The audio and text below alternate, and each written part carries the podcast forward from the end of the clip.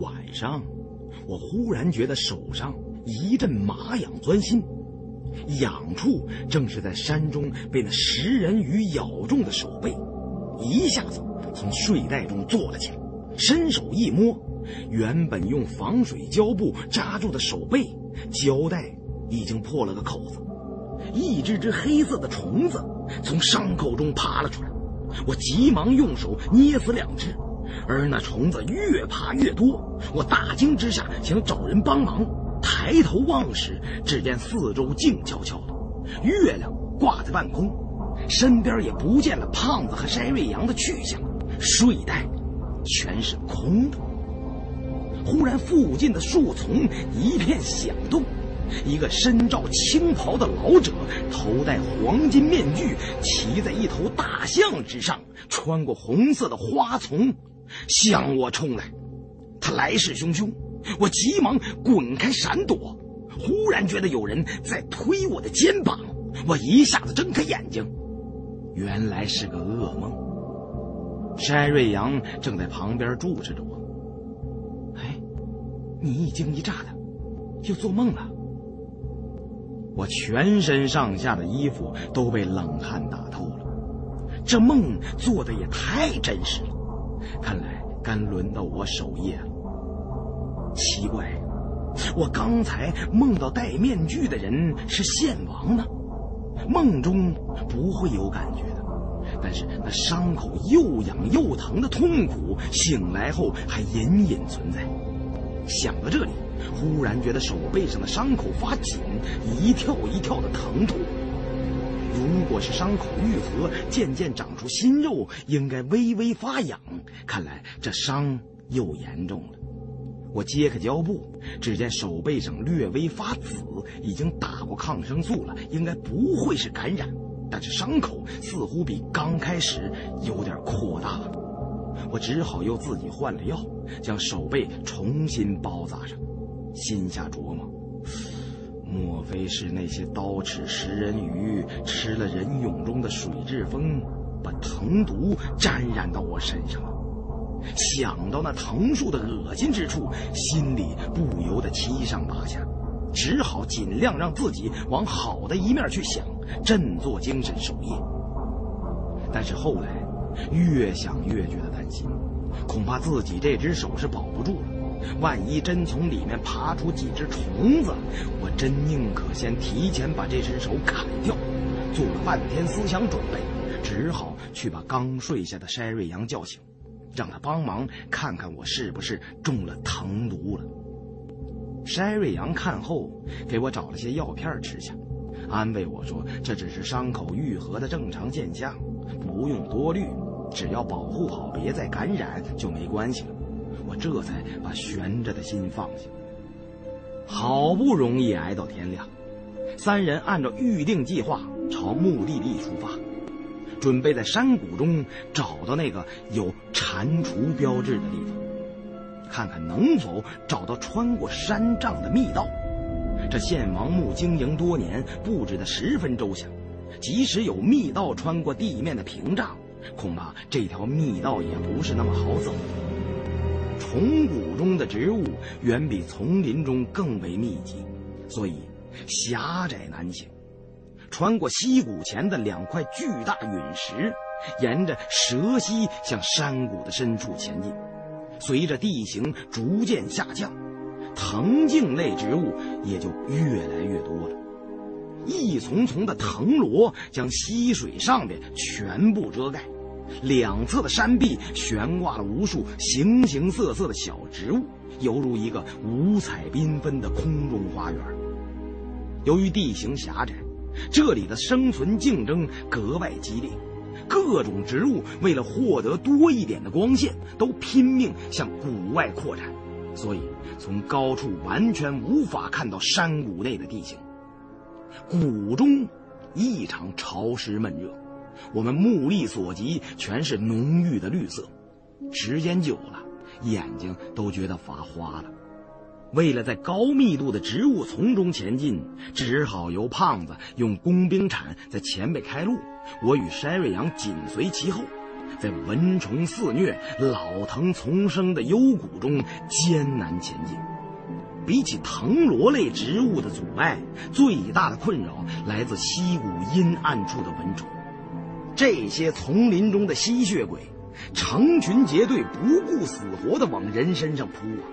我们只好把随身带的大蒜和飞机草捣成汁，擦在身体暴露的位置上。还好，彩云客栈老板娘给我们的一些当地人特制的防蚊水，还能起到一定的作用。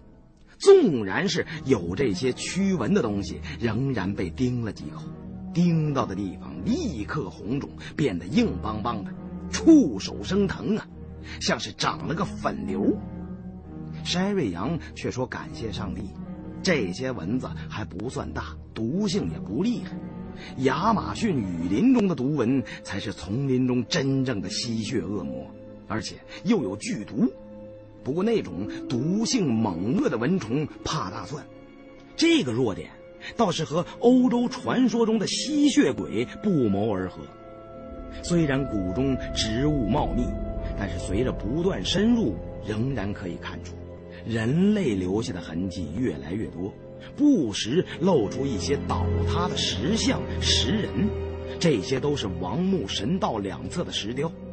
看得出来，献王墓与其他王陵一样，都特意建立墓前的神道，供后人前去明楼祭祀参拜。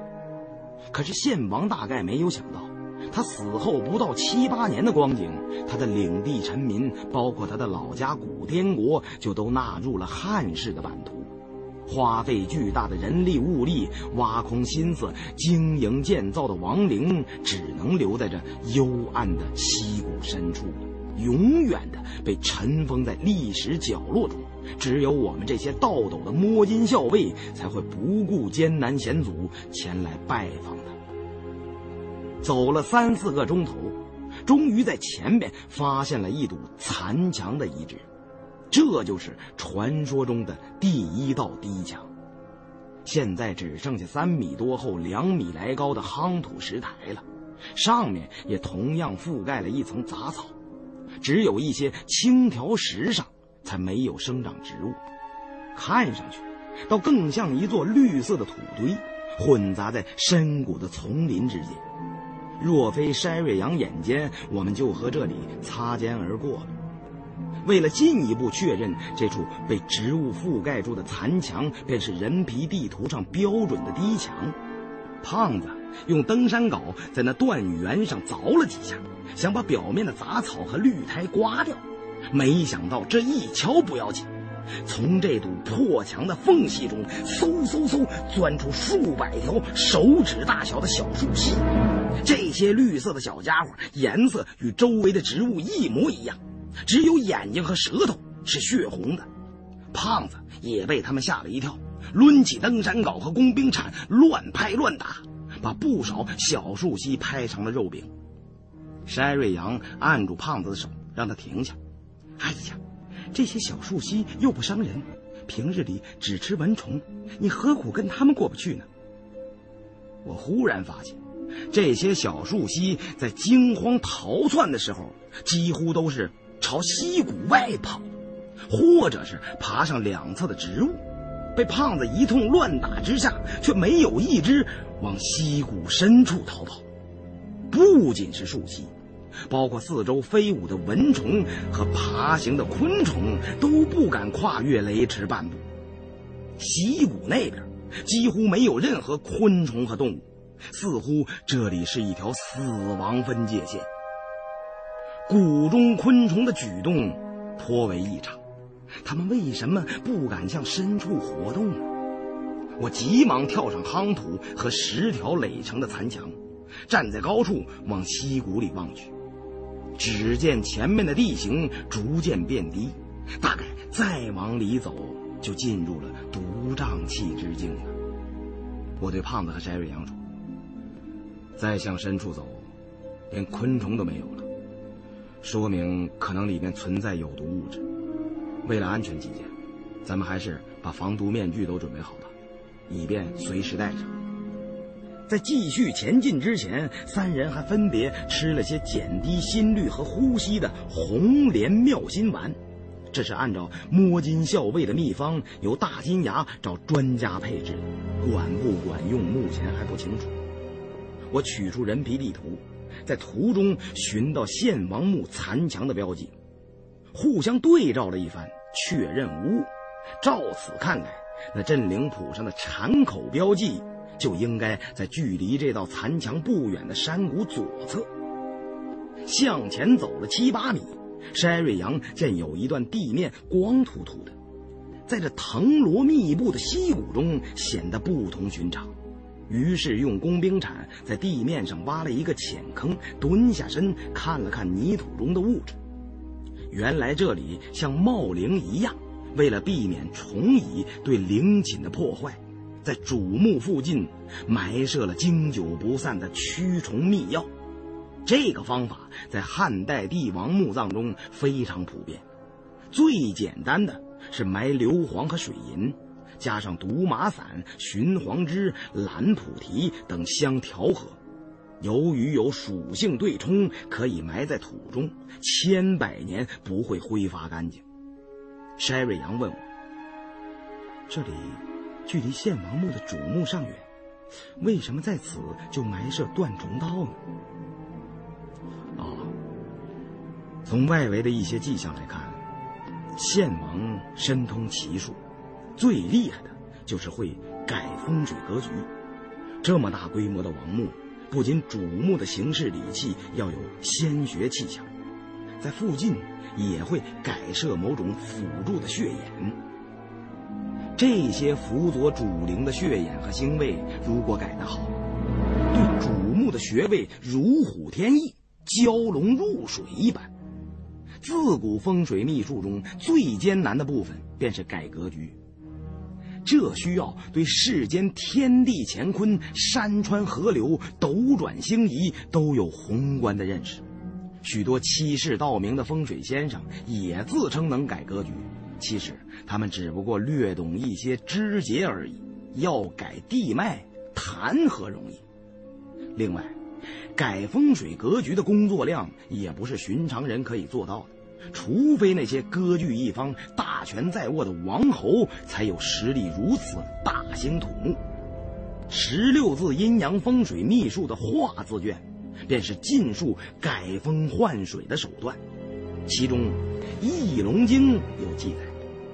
龙脉改形换势，转风变水，至少需要动地脉周围九个相关的主要血眼。第一个血眼，化转生气为禅护；第二个血眼，两耳插天透云霄；第三个血眼，鱼为龙须聚金水；第四个血眼，高耸宫阙为护池；第五个血眼。装点天梁明堂开，第六个穴眼，水口观澜射朝营，第七个穴眼，沙角一座左右盘，第八个穴眼，木杖重重穿龙过，第九个穴眼，九曲回环朝山岸。改动了主脉附近的这九处穴眼星位，可以保持风水关锁缠护绵密。穴位形势，气脉万年不破。这口诀看似古奥难懂，其实只要研究过《地经乎》就会知道。其实只不过就是在特定的位置上埋金鱼缸、种植高大树木、挖深井等等。难就难在位置的选择之上。这里植被太厚，别的暂时干不出来。但是其中最后一个九曲回环朝山岸，就十分明了。虫谷绵延曲折，其幽深之处，两侧山冈缭乱，同溪谷中穿行的水龙脉，显得主客不分，真假莫辨，有喧宾夺主之嫌。想必在水龙的龙晕中，地形将会更低。坐下低小者，如坐井观天呐，气象无尊严之意，而多卑微之态。所以就要在这条龙脉的关锁处改建一个九曲回环朝山岸的局，在山谷中每九个转弯的地方各建一座神社、祠堂或者庙宇之类的建筑物，来给这条水龙脉平添个事态，让脉络彰显。如果是山神庙一类的建筑，必多土木建筑。而木头则是最怕虫啃蚁噬的，肯定要采取一些驱虫的措施。所以我猜测，这条断虫道是用来保护那座山神庙的，而且最少有三道这样的屏障。山神庙中还会另有防虫的结构。山瑞阳喜道：“这么说，那镇灵谱和人皮地图中的蟾蜍标记就应该是某处神址了。”看来你的风水学理论还真有大用。嗨，鱼儿离不开水，瓜儿离不开秧，倒斗寻龙离不开十六字阴阳风水秘术。胖子不屑一顾地说：“瞧瞧，说他胖，他还就喘上了。你要真有本事，不妨说说献王老儿的地宫里都有什么布置，更有哪些陪葬的名器。”我们不想耽搁时间，便循着断虫道偏离开，穿过虫谷中间的溪流，斜刺里向深处探索显露寻龙脉的妙址。我边走边对胖子和筛瑞阳说：“我说这个山谷侧面有个山神庙之类的建筑物，这是肯定不会错的。因为这些东西虽然看似稀奇古怪，但是……”一法通则万法通，只要掌握风水秘术，便不难看出个所以然来。至于献王墓的地宫是什么格局，不到了近处，我可说不出来，随便乱猜也没个谱。不过，古滇国自从秦末开始就闭关锁国，断绝了与中原文明的往来，虽然后来也多少受了一些汉文化的影响。但是我估计王墓的构造一定继承先秦的遗风比较多。胖子问道：“哎，咱们上次去陕西听大金牙那孙子说过一些秦始皇陵的事迹，说什么人油做蜡烛万年不灭，哎，可当真有此事啊？”山瑞阳说：“不是人油，是。”东海人鱼的油膏作为燃料，万年不灭。四门设伏弓弩，机象灌输，有近者则射之。我听山瑞阳的话，笑道：“ 哎呀，这是史记上唬人的。长明灯这种装置，在很多贵族地势的墓中都有。不过，这些事儿在道斗摸金的眼中看来是个笑话。”且不论海鱼油脂作为燃料，这需要多少才能燃烧一万年？古墓的地宫一旦封闭，空气便停止流通，没了空气，长明灯再节能，它还能燃个蛋去？如果让空气流通，这古墓地宫不出百余年，便早已烂成一堆废墟了。秦汉时期的古墓，即使保留下来。如果不是环境特殊，已经很难维持旧观了。现在还不知道献王墓在这密林幽谷的深处究竟能保存到什么程度。我们已经找到了参照物，虽然在丛林里植物繁多，但不久便发现了第二道、第三道，用防虫密药铺设的断虫道。由于在这深谷之中遮风避雨。那虫药中又含有大量硫磺，所以表面上寸草不生。山谷到了这里，地势已经越来越开阔，呈现出喇叭状。前边已经有若隐若现的青烟薄雾了。越往深处走，那白蒙蒙的雾气越显浓厚。放眼望去，前边谷中竟被云雾笼罩，里面一片死寂。没有任何的虫鸣鸟叫和风吹草动。我们虽然距离山障还有一段距离，但是为了以防万一，不得不将防毒面具戴上。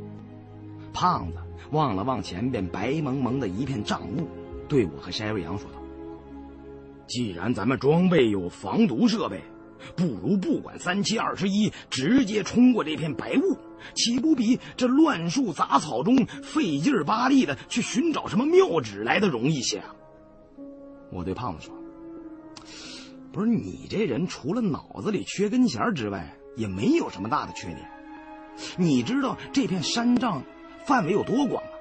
那白雾如此浓重，一旦走进去，即使不迷失方向，在能见度降低到极限的情况下，也要比平时的行进速度慢上数倍。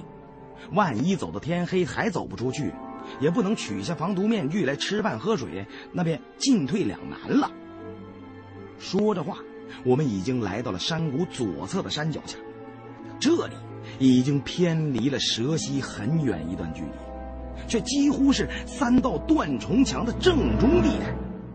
走着走着，忽然身边的一片花科类灌木一片抖动，我们都大吃了一惊，谁也没去碰那片葱郁的花草，又无风吹，怎么植物自己动了起来呢？莫不是又碰到了被藤蟒附着的怪树怪草了？我和胖子都举起芝加哥打字机，拉动枪栓，就要对那片奇怪的植物扫射。山瑞阳举起右手，且慢！哎呀，这是跳舞草，平时无精打采，一旦被附近经过的人或动物惊动，便会弄姿作态的，好像在跳舞，有闻声而动伴舞的异能。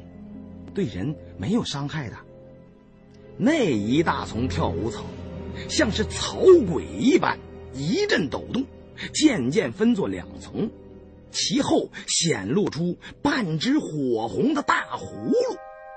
那火红的葫芦是用石头雕刻而成，一米多高，通体光滑，鲜红似火。如果它是两千年前便竖立在此的。那么岁月的流逝，沧海都可能变成桑田，但这石头葫芦却如同刚刚完工一样。我们初见这只葫芦，心中便是一凛，它的颜色竟然鲜艳如丝，这可当真有些奇怪。待到拨开那丛跳舞草，走近一看，方知原来是用红色赭石作为原料。赭石是天然生就的火红颜色，最早时的红色染料便是加入赭石粉末制成的。这只石头雕成的葫芦表面上也被涂抹了一层驱虫的材料，以至于杂草藤萝生长到这儿附近，也各自避开了它。这么多年来，它始终孤零零地摆放在这山谷毫不起眼的角落中。我不禁祈祷。为什么不是蟾蜍的雕像，而是个葫芦呢？若要把这条水龙脉风水宝穴的形与势完全的释放出来，这里应该建作祭坛或者盖一座宗祠之类的建筑才是道理啊！山谷的边缘，嶙峋陡峭的山壁上，垂下来无数藤萝。三步以外，便全部被藤萝遮蔽。胖子性急，向前走了几步，用工兵铲拨开拦路的藤萝，回头对我们叫道：“快过来这边瞧瞧，还真有癞蛤蟆！”我和筛瑞阳闻声上前，只见无数条藤萝植物的遮盖下，正对着红石头葫芦的地方，有座供奉山神的神邸。依山而建，但应该是建在背后这道山峰的中轴线上，采用歇山式大木架结构，分为前后两进。正前神殿的门面被藤萝缠绕了无数遭，有些瓦木已经塌落。顶上的绿瓦和雕画的梁柱虽然俱已破败，但是由于这里是水龙脉的血眼，颇能藏风聚气。还算保留住了大体的框架。山壁上那几层断重道，由于水土的变化失去了作用，所以虽然神殿的木料朽烂不堪，但仍然未倒，也算得上是个奇迹了。这座供奉山神的古朴建筑，静静地在这人烟寂寞的幽谷角落中，安然度过了无穷的岁月。这都要仰仗于特殊的木料和构架工艺，以及谷中极少降雨的特殊环境。只是不知神殿门前摆放的那只红色葫芦是做什么用的，可能和这山神有关。古人认为金木水火土五行皆有司掌的神灵，每座山、每条河流都是如此。但是根据风俗习惯和地理环境、文化背景不同，神祇的面目也不尽相同。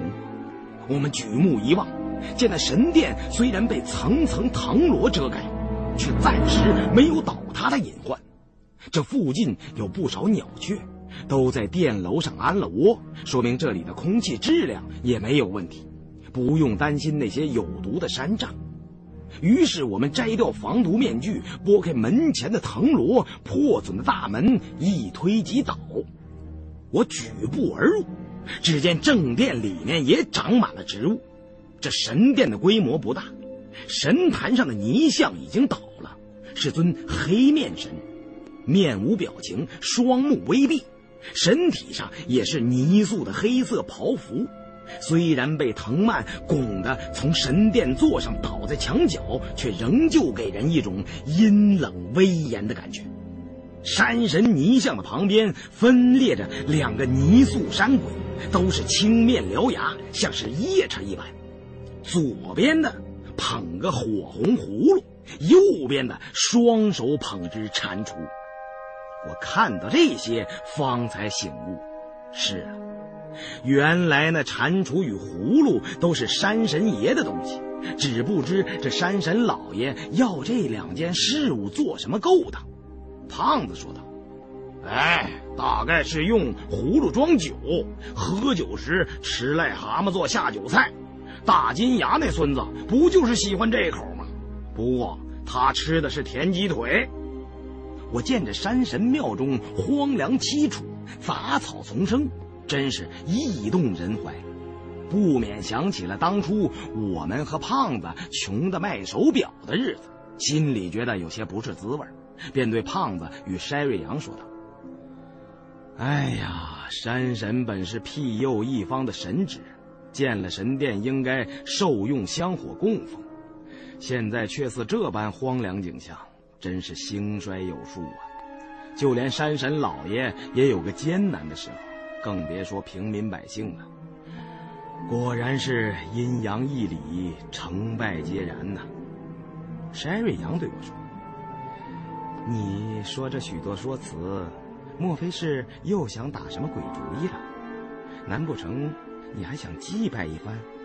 嗨，祭拜倒也罢了，咱们不妨动手。”把这倒掉的泥像推回原位，给山神老爷敬上支美国香烟，让他保佑咱们此行顺利，别出了什么闪失，日后能有寸进，再来重塑金身，添加香火。哎呀，我看信什么求什么根本就没半点用，老子就是不信天不信地，只信自己的胳膊腿儿。这山神孙子要是真有灵验。怎么连自己都保不住啊？依我看，就让这孙子躺着最好。俗话说，好吃不过饺子，站着不如躺着。走走走，到后边瞧瞧去。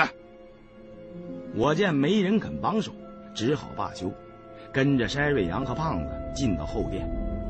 这间后殿已经修建在了崇谷左侧的山峰内部，比前殿更加狭小。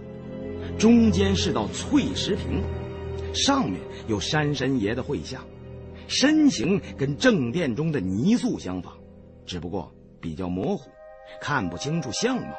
两边没有山鬼陪衬，这块石屏好像并非人工雕刻，而是天然生成的纹理。转过翠石屏，在神殿最尽头横向排列了九只巨大蟾蜍的石像。我一看便觉得眼前一亮，果然应了九曲回环之术。这种机关在懂易龙经的人眼中一目了然。如果不懂风水秘术中的精髓，只知晓易经八卦，多半会把它当做九宫之术来做应对，那样一辈子也找不到暗道。我再仔细一看，发现九只石蟾蜍的大口有张有合，蟾头朝向也各不相同。这些石蟾蜍的嘴都可以活动，也有石槽可以向四方转动身体。加上铲口的开合，如果算出有多少种不同排列，也要着实费一番脑筋。而且这些石头机关应该从左至右按顺序一一推动，如果随便乱动，连续三次对不准正确的位置，机括将会彻底卡死。于是我让胖子帮忙，按九曲回环之术，从左至右，先将铲口分别开合。再以十六字阴阳风水秘术中“遁”字卷，配合《易龙经》中的换算口诀，把石头蟾蜍一只只按相应方位排列。做完这些事之后，内殿中什么反应也没有。按说，这九曲回环朝山案应该是错不了的，为何没见有暗门开启呢？山瑞阳头脑转得较快。让我们到神殿外面去看看。我们急忙又调转头来到外面寻找，最终找到山神殿外。只见殿前的葫芦不知什么时候裂为了两半，下面露出一道石门。这石门被修成了蟾蜍大嘴的形状，又扁又矮，也是以火红的赭石制成。上面刻着一些简朴的纹饰，左右分别有两个大铜环可以向上拉提。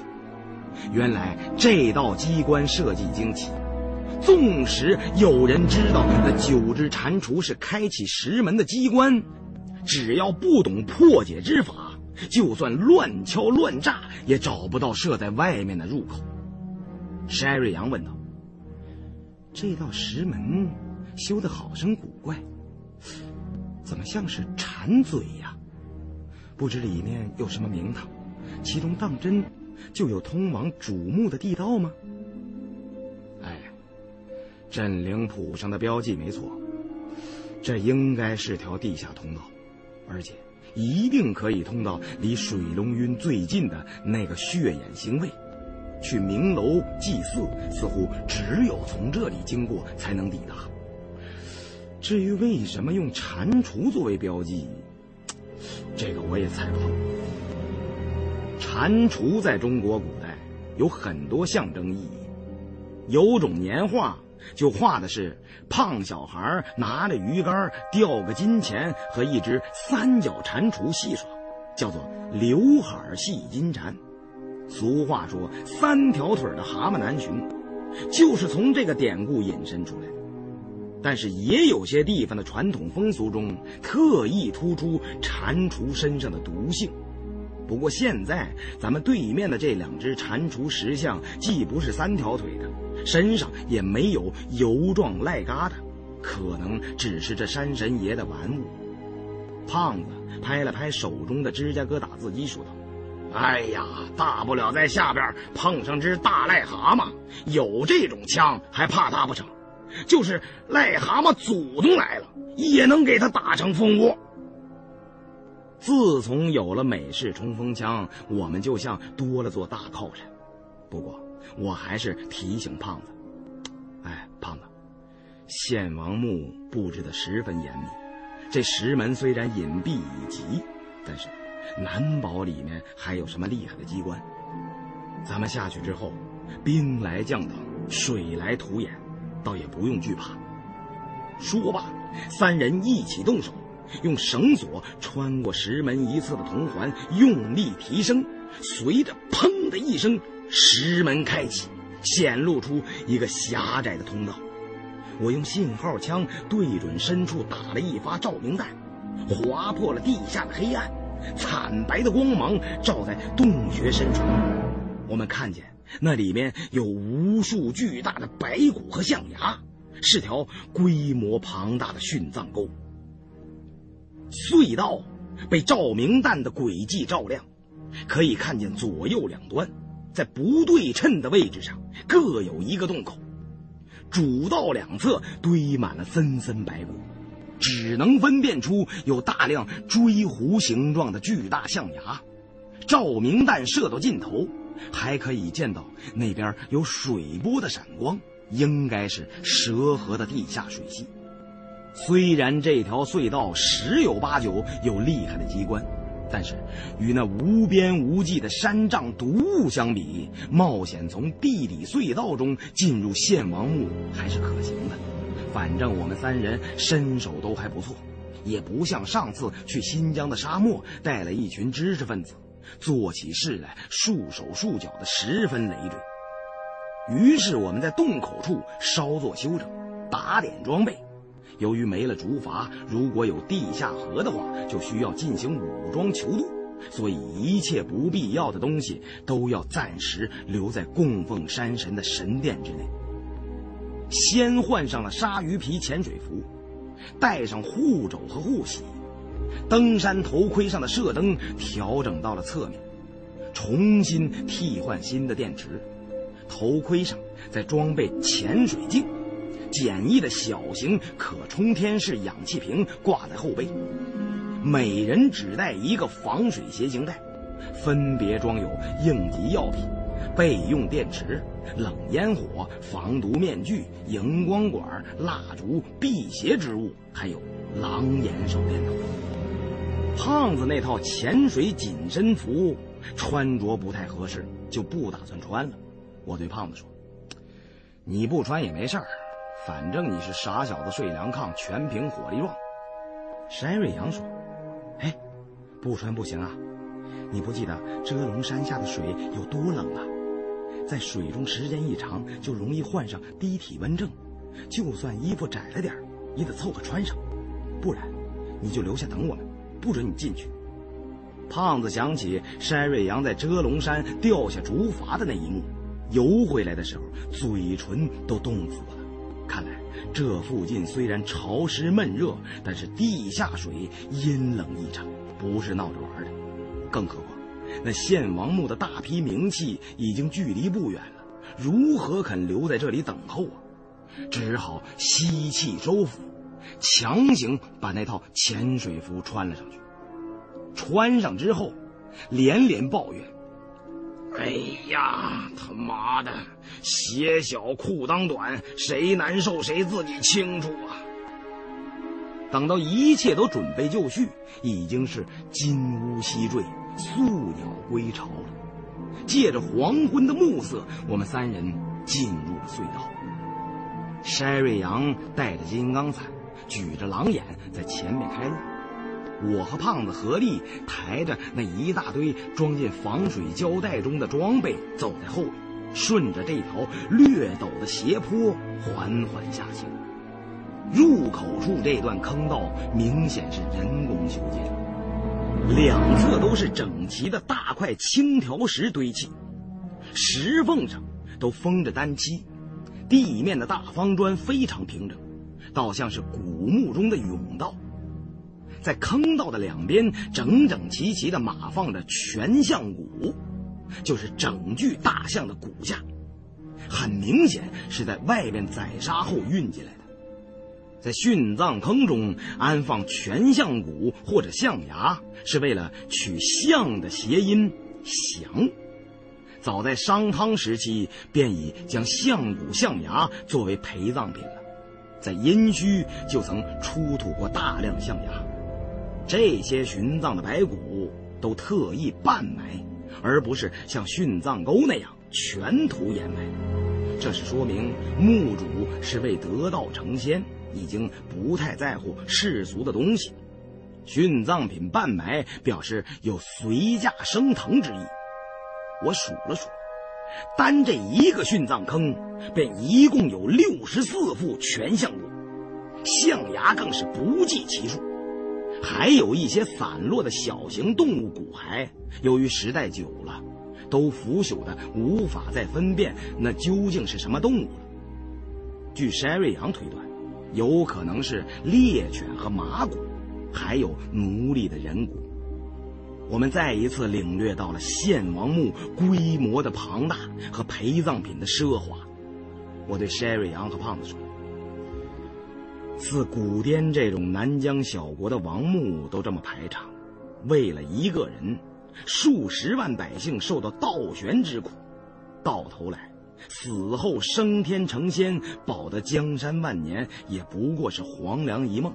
这些东西也留在深山之中，与日月同朽了。现在看来有多荒唐！像这种用民脂民膏建造的古墓，就应该有多少，便盗他多少。山瑞阳说：“哎呀，我也没想到献王墓单是殉葬坑便有这么大。”说话间，单瑞阳已经当先行至丁字形坑道的交口处。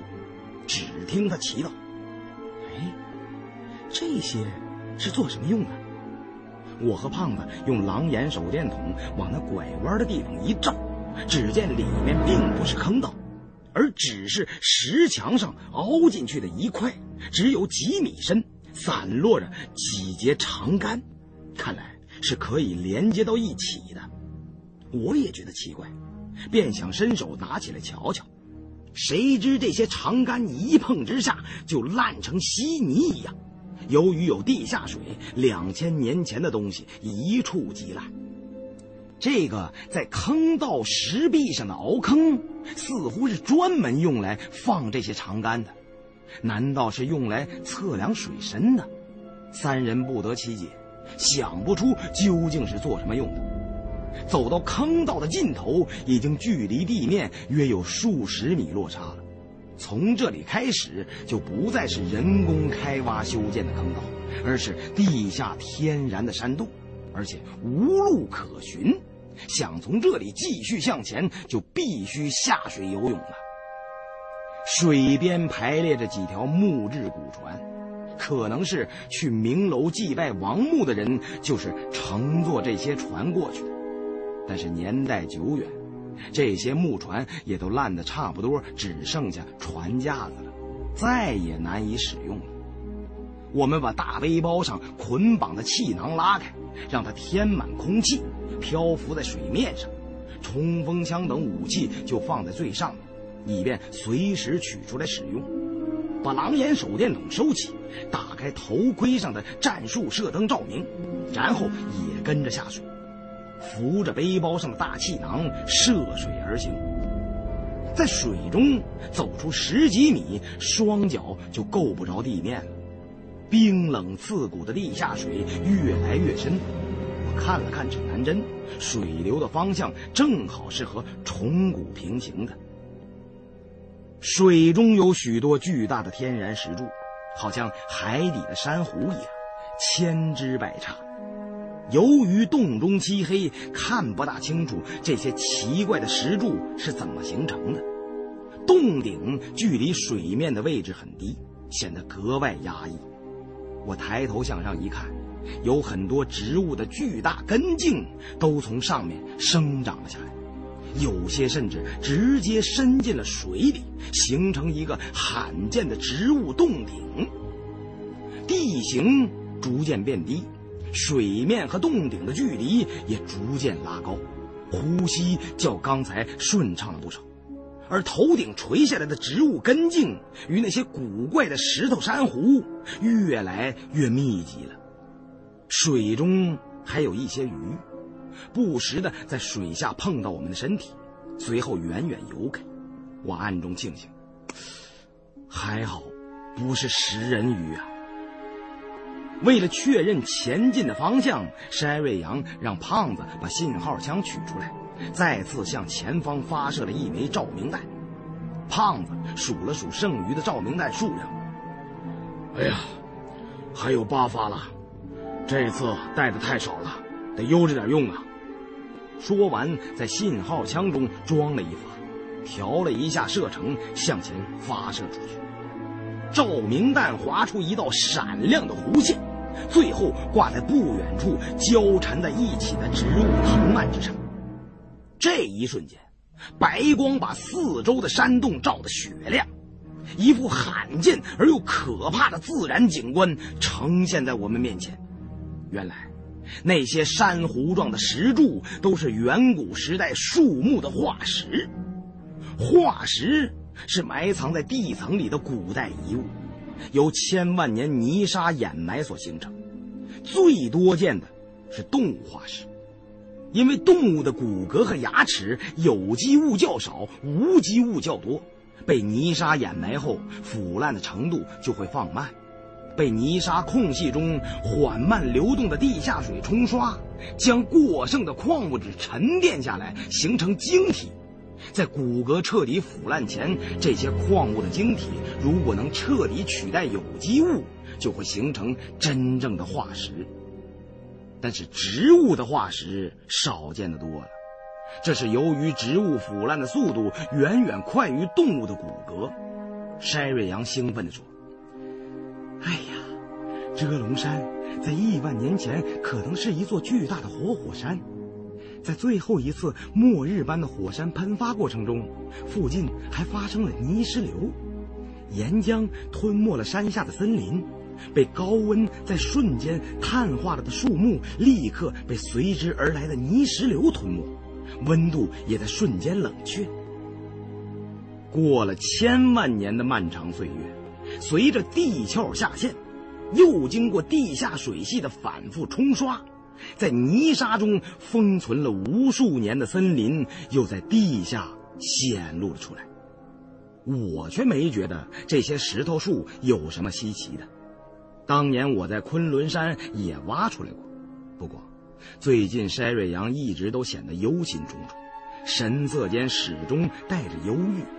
也难得见他高兴，便对筛瑞阳说：“咱们来云南这一路，虽然没少担惊受怕。”却也见了些真山真水，看到些平常人一辈子都看不到的东西，也算得上是不虚此行了，得到了不小的收获呀。胖子插口道：“只看这些破石头，未免显得美中不足，再摸上几件惊天动地的名器回去，在潘家园震大金牙那帮孙子一道，然后杀出潘家园，进军琉璃厂啊。”那才差不多算是圆满了。我刚想说话，那枚悬挂在前方的照明弹却耗尽能量，慢慢暗了下来。洞中又是一片漆黑，只剩下我们头盔上战术射灯的微弱光亮。我感觉我们仿佛正漂流在一片黑色的海洋中。全世界只剩下了我们三个活人，一种突如其来的孤独和压抑传遍了我的全身神经。我对自己会产生这种感觉感到非常的奇怪。从光明到黑暗的那个过程中，我仿佛被一种微弱的电流击中，随后便有了这种莫名其妙的失落感，心情顿时变得沮丧。我看了看筛瑞阳和胖子，他们两个人似乎也感觉到有些不对劲的地方。但是这种微妙的变化是如何产生的？它究竟预示着什么？为什么会突然感觉到一阵恐慌呢？这时，那枚被发射到正前方的照明弹终于完全熄灭。然而，我们发现，在照明弹最后的一线光芒彻底消失的同时，在那黑暗的地下水深处，慢慢出现了一个微弱的白色人影。虽然洞穴中非常黑暗，但是那个人影上的白光却越来越清晰。那仿佛是个全身素稿的女尸，她似乎是从水中飘过来的。随着那女尸离我们越来越近，女尸那如冰霜般的容颜也渐渐清晰。我的心跳开始加快，梦魇般的恐慌也越发强烈。女尸的身体裹着一层微弱的蓝光，那是一种没有温度、象征着死亡与冰冷的光芒。一看之下，便觉得幽寒透骨。不知这具女尸亦或是女鬼，为什么会突然从水底浮了出来？我尽量让自己狂跳的心率降低下来，但是身体中莫名其妙的恐慌却始终消除不了。我心想：来者不善，善者不来呀！我们必须先下手为强。于是伸出手去摸出黑驴蹄子。打算等那女尸从水底接近的时候，就突然把黑驴蹄子塞到她口中再说。如果不是僵尸，而是幽灵，那就用染有朱砂的糯米招呼对方。山瑞阳和胖子也都各自拿着器械，静静地注视着从水底浮上来的女尸。谁料？那具四仰八叉从我们斜下方水底慢慢漂浮上来的女尸，忽然消失在了黑暗的水中，也就是眨巴眼儿一下的功夫，再看水底，已经漆黑一片。那团裹挟着女尸的幽暗蓝光，也好像照明弹的光芒一样，消失于无形的黑暗之中。三个人面面相觑，这到底是怎么回事？不管他是妖是鬼，倘若直接放马过来，双方见个你死我活的真章，也胜于这般无声无息的出现了又无声无息的消失啊！水深不可测，我们好像是游在黑暗无底的深渊之中。胖子不由得担心起来。哎，我说老胡，你说那女尸是不是咱们平时说？河里的死漂啊！我摇头道：“谁知道是死漂还是水鬼呀？不过是水鬼的可能性更大一点，否则尸体怎么出蓝幽幽的冷光呢？但也没听说过水里也有灵光鬼火啊！”我和胖子历来胆大包天，但是平生只怕一样。因为以前有件事儿给我们留下的印象太深了。十六七岁是一个人世界观和价值观形成的重要阶段，那个时期发生的事往往会影响到人的一生。以前每到夏季，孩子们都喜欢到河里或者池塘中游泳，大人们为了安全，经常吓唬小孩，说河里有抓替身的水鬼。专门用鬼爪子抓游泳人的脚脖子，一旦被抓住，凭自己的力量绝对无法挣脱，就会活活憋死在水里。不过我和胖子小时候对这件事根本不信，因为我们上小学一年级便知道，水中挂住人脚的东西是水草，而不是鬼手。后来我们十六七岁当了红卫兵。天天起哄，到处揪斗牛鬼蛇神。有一次，正赶上三伏天晚上，天热的好像下了火似的。我们这些人闹得累了，刚好路过一个废弃的小型蓄水池。这旧蓄水池底下有不少泥，但是上面的水有循环系统，还算干净。不过，这个蓄水池很深。不容易摸到底，有些人当时热的受不了了，就想下去游个痛快。但是另外有几个比较犹豫，对是否下去游泳持保留意见。正在此时，来了个穿白大褂的老太太，招呼我们说：“来水里游泳啊！这水中是凉爽世界，水下别有洞天。”我孙子就天天在里边游泳玩。一听说有人天天在里边玩，那就没危险。于是大伙都跳下去游泳。等上来的时候，那穿白大褂的老太太早已不见了。还有个跟我们一起的小孩说他哥哥不见了，但是他哥哥到底是谁，我们都不太清楚。我们那批人除了少数几个互相认识以外，都是在革命斗争中，也就是打群架的时候自发的走到一起的革命战友。人又比较多，所以谁谁也搞不太清楚。于是就问那小孩他哥长得什么样，什么穿着打扮。但是那小孩太小，说了半天也说不清楚，我们就没当真，以为根本就没有这个人。更有可能是革命意志不够坚定，游了一半就临阵脱逃，回家吃饭去了。于是便作鸟兽散，各自回家去了。没想到过了两天，我们又路过那个小蓄水池，见到那里很多人正在动手放水。原来那小孩把他哥游泳之后失踪的事告诉了家长。那小子的爹是军区管后勤的一个头，带着人。来找他儿子，我和胖子当时喜欢看热闹，哪儿出了点事儿都不辞劳苦的去看。这次既然撞上了，自然也没有不看的道理。结果等把蓄水池的水放光了以后，果真是有个和我们年纪相仿的少年尸体，已经被水泡得肿胀发白了。他的尸体被大团的水草缠在水底，当时人们都非常奇怪。哪儿来的那么多水草呢？蓄水池中是不会有水草的呀！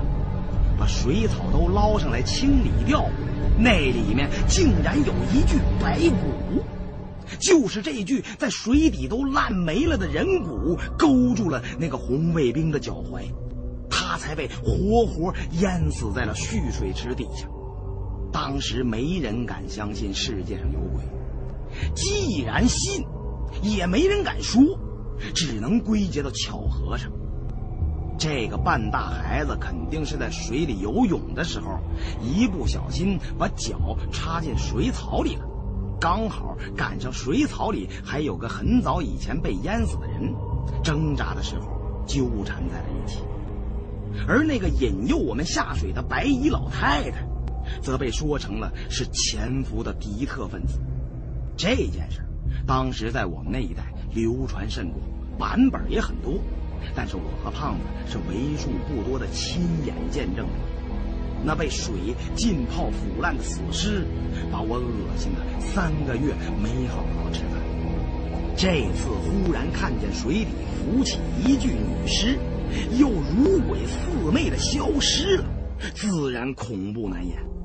虽然我们知道那女尸忽然在水下失踪，只是我们目力不及而已，诡异的尸身仍然存在于黑暗幽冷的深水中，而且迟早还会再出现一次。届时将会发生什么，鬼才知道。我心中越想越觉得不妥，必须尽快通过这片阴森幽暗的水域，便奋力向前划水。顺着缓缓潜流的水脉，穿过大片的化石森林，终于在前面发现了一个半圆形的洞口，直径不大，仅容一人通过。那边是另一个山洞。我对胖子山说：“地下洞穴一个接一个，也不知离献王墓究竟还有多远。但是咱们既然已经来了，索性就一口气走到尽头。”等出去之后再做修整啊。山瑞阳点头道：“对，从澜沧江与怒江这一段地域的山脉走势判断，虫谷的纵深应该不会超过三四十英里。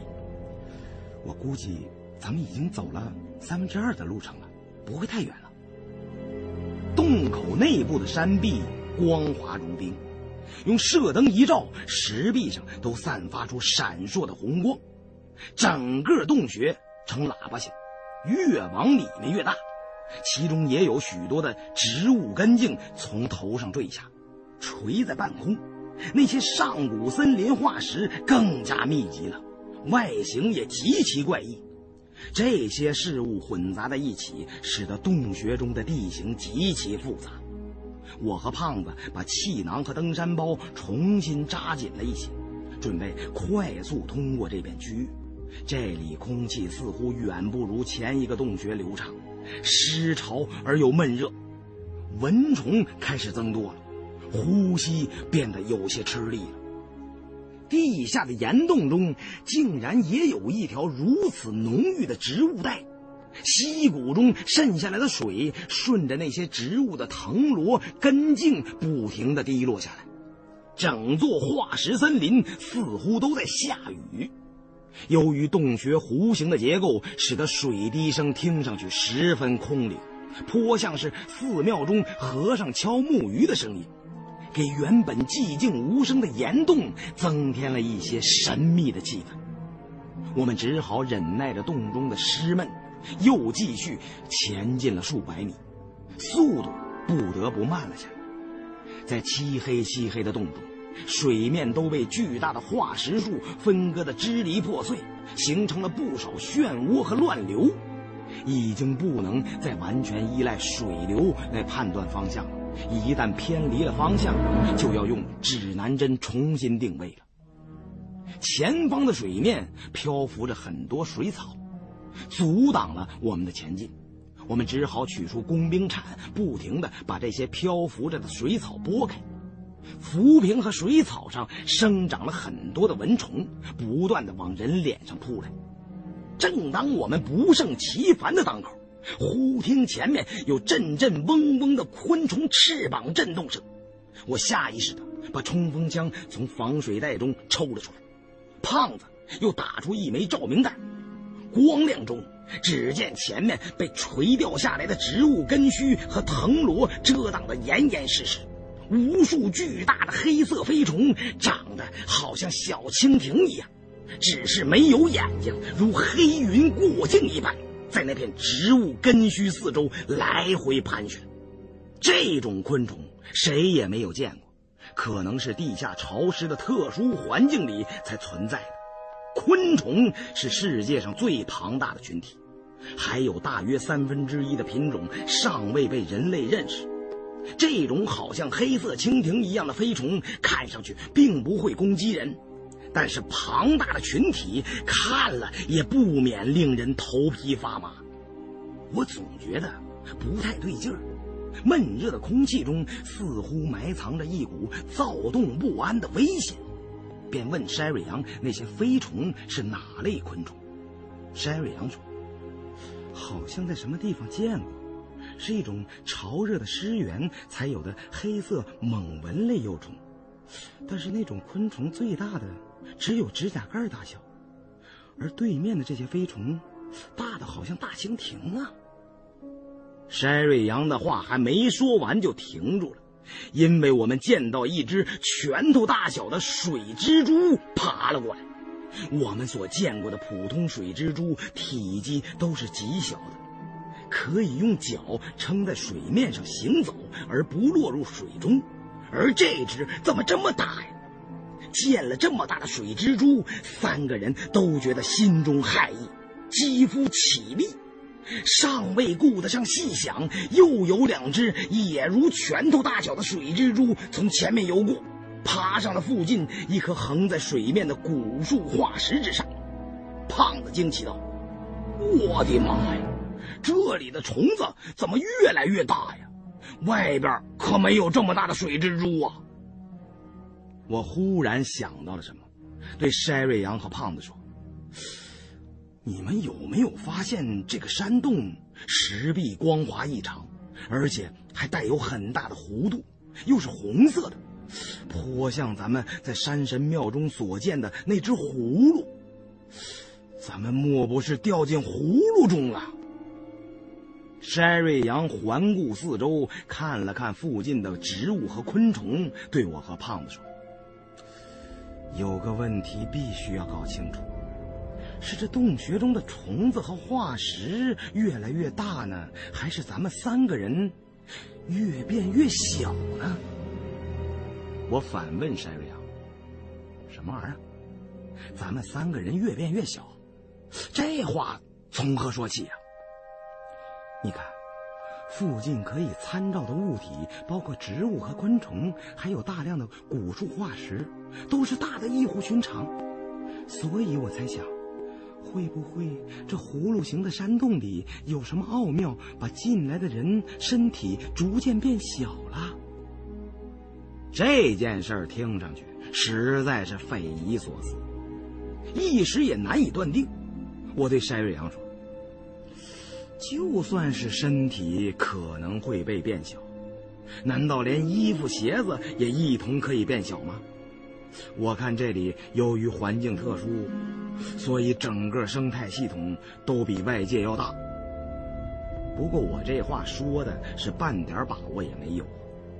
这山洞倒真是极像山神殿中的红葫芦，洞口小，肚子大，而且呈喇叭圆弧形，往深处走会逐渐扩大，没有人为加工修造的痕迹，浑然天成。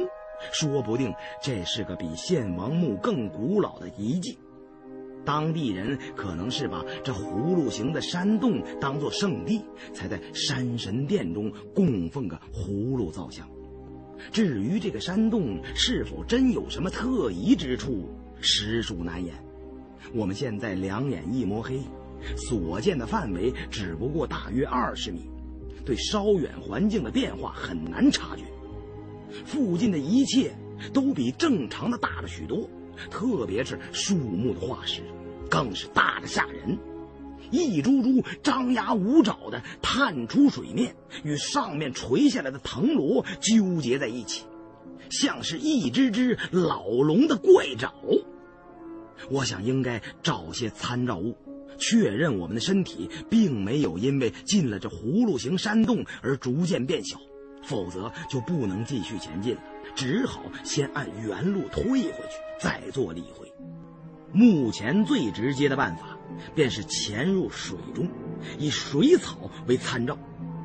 藻类有其自身独特的属性，不会因为环境的变化而生长的大同小异。但是我一想起水下那具突然出现又突然消失，好像鬼魅般的女尸，心里多少有几分发怵。当下只好把安全锁挂在气囊上，对胖子和筛瑞阳打了个招呼，让他们两人暂时先不要向前移动，等我下水探明情况再说。我把登山头盔上的潜水镜放下来，硬着头皮钻入幽暗的水底。登山头盔上的战术射灯，即使在水中也应该有十五米的照明范围，但是这里的地下水中杂质很多。有大量的浮游生物、微生物以及藻类，可视范围低到了极限，只有不到五米。水很深，摸不到底。我觉得现在还没有到使用氧气的时候，只凭着水性闭住一口气，不断向下潜去。透过潜水镜，水下的世界更加模糊。隐约见有一大团黑乎乎的物体在水底慢慢漂浮，有车轮大小，看不清楚是动物还是水草。这时，水底那团黑乎乎的物体离我越来越近了。我细细辨认，鱼类没有这样的体型啊，应该是某种水生植物。难道是水草纠缠在了一起，长成了这样一大团？倘若水草也是这般大，那我们可真就遇到大麻烦了。我想到这里，便把手伸向了那团漆黑的物体，准备抓一把到眼前看一看，究竟是不是大团的水草。谁知刚一出手，那东西忽然猛地向前一窜，斜刺里朝头上的水面弹了出去，在距离水面一两米的位置停住了，静静的。潜伏在那里。这时我已经瞧得清清楚楚，不是大团的水草，那东西缩在一起时圆滚滚的，划水的时候则伸出两条弓起来的后腿和前肢，身上缠绕了不少水草。原来竟然是一只硕大的红背蟾蜍，而且四周好像不止这一只。另有不少都聚集到距离水面约一米的地方，漆黑一团的水底之中，很难分辨究竟有多少大型蟾蜍，也不知是否还有更大的东西。怎么会有这么大的癞蛤蟆呀？我一惊之下，险些喝了口地下水，感觉这口气有些憋不住了，急忙向上浮起。我头一出水，赶紧深吸一口气，对胖子与筛瑞阳说道：“啊，水底下有东西，咱们赶快离开这里，先爬到那棵横倒下来的化石大树上去。”在这座化石森林中，有些倒下的化石树，横架在周围的化石之上，形成了一条条天然石桥。三人急忙把刚才取出来的武器重新装回防水袋中，迅速向那横倒的化石树游去。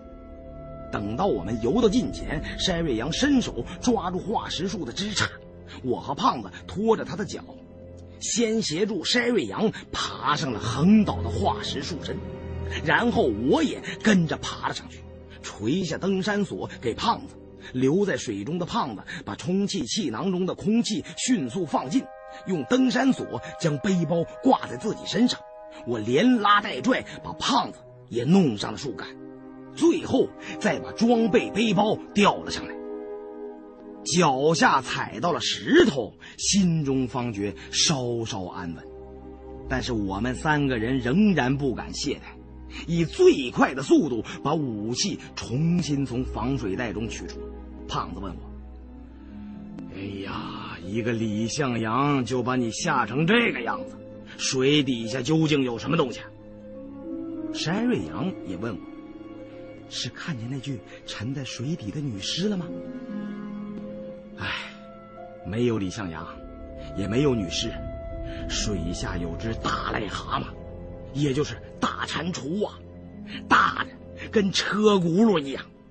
小的也有斗大，他妈的，这些家伙背后嘎嘎哒哒的地方有很多毒腺，千万不能和他们接触，否则一旦中了赖毒，便有一百二十分的危险。十二位羊举起狼眼手电筒，将光柱扫向我们刚才停留的水面，那里已经静悄悄。只有我们刚才快速游动时留下的几丝水纹，黑沉沉的水面下看不到任何迹象。筛瑞阳看了两眼，便转头对我说道：“以前做实验的时候，经常会用的蟾蜍。我记得这种动物应该是白天隐藏在阴湿的泥土中、石块下或者草丛间，黄昏和夜间才出来活动。”怎么会出现在水这么深的地方？哎，你有没有看错？哎呀，这么大只的蟾蜍，今天我也是第一次见到。但是我绝对不会看错。我想你的本本主义用在这里恐怕不太合适。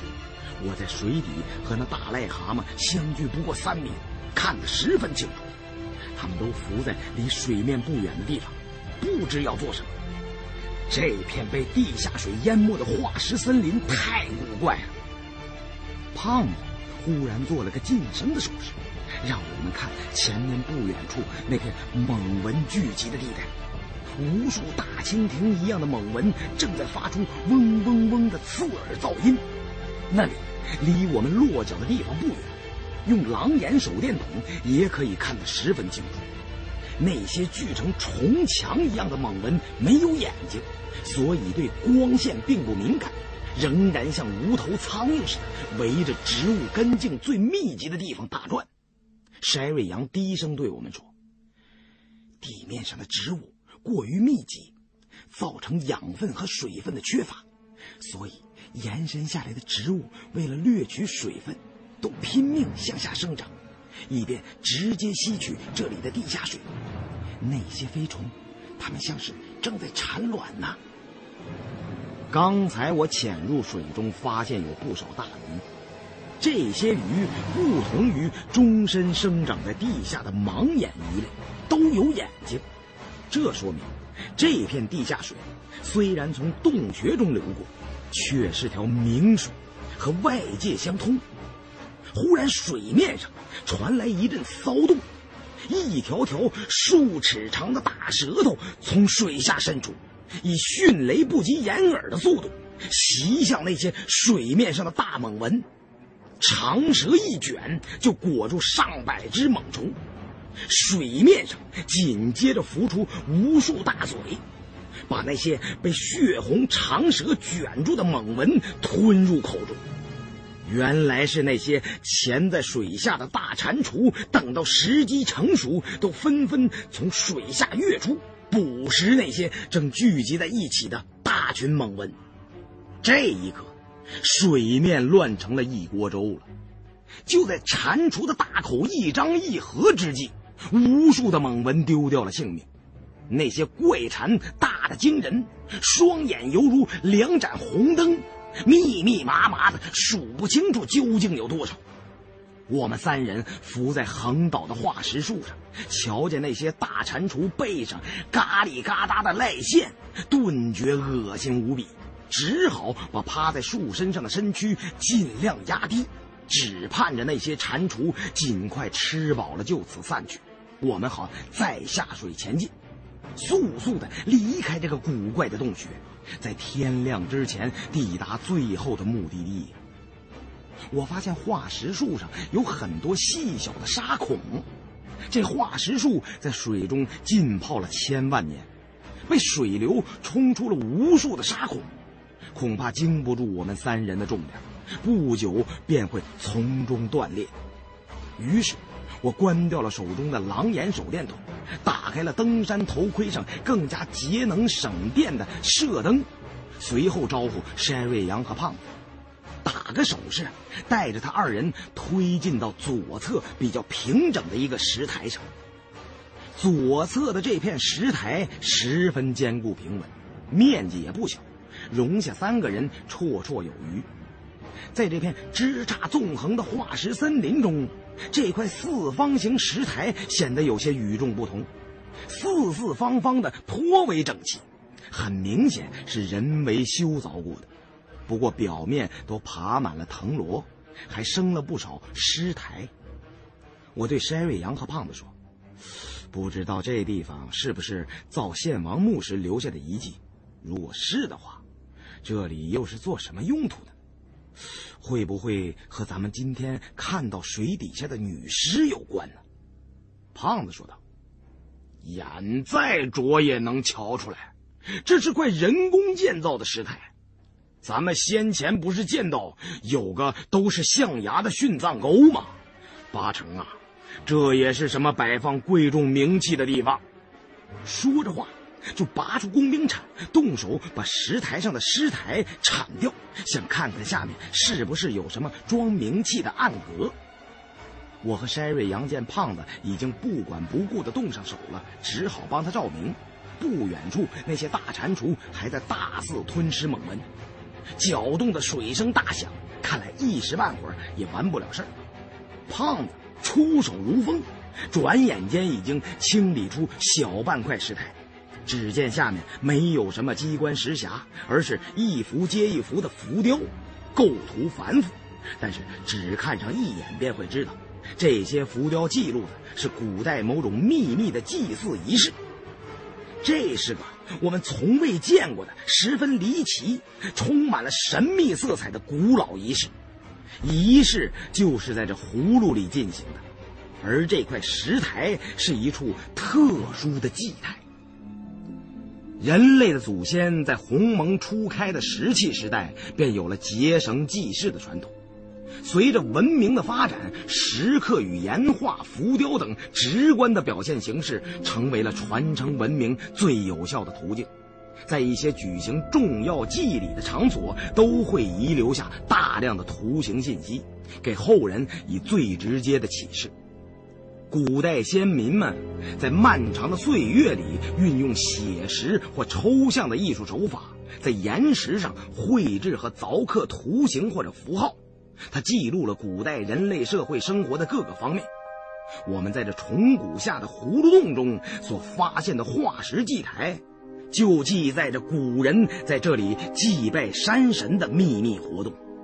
首先映入眼帘的是这片祭台上保存最完好的一幅。说是完好，只是相对而言，几千年的岁月侵蚀，很大一部分雕刻都已经模糊不清了。石刻图案采用的是打磨工艺，就是先凿后磨，线条较粗深，凹槽光洁，有些地方甚至还保留着原始的色彩。大致还可以看出，这块石刻的图形中有一个身材高大的黑面神灵，大耳高鼻，脸上生有粗毛，口中衔着一枚骷髅头。简单奇异，令人过目不忘。胖子指着化石祭台上的黑面神指说道：“哎，这黑脸儿像不像在入口处山神庙里供奉的神像啊？只少了两个跟班的夜叉恶鬼。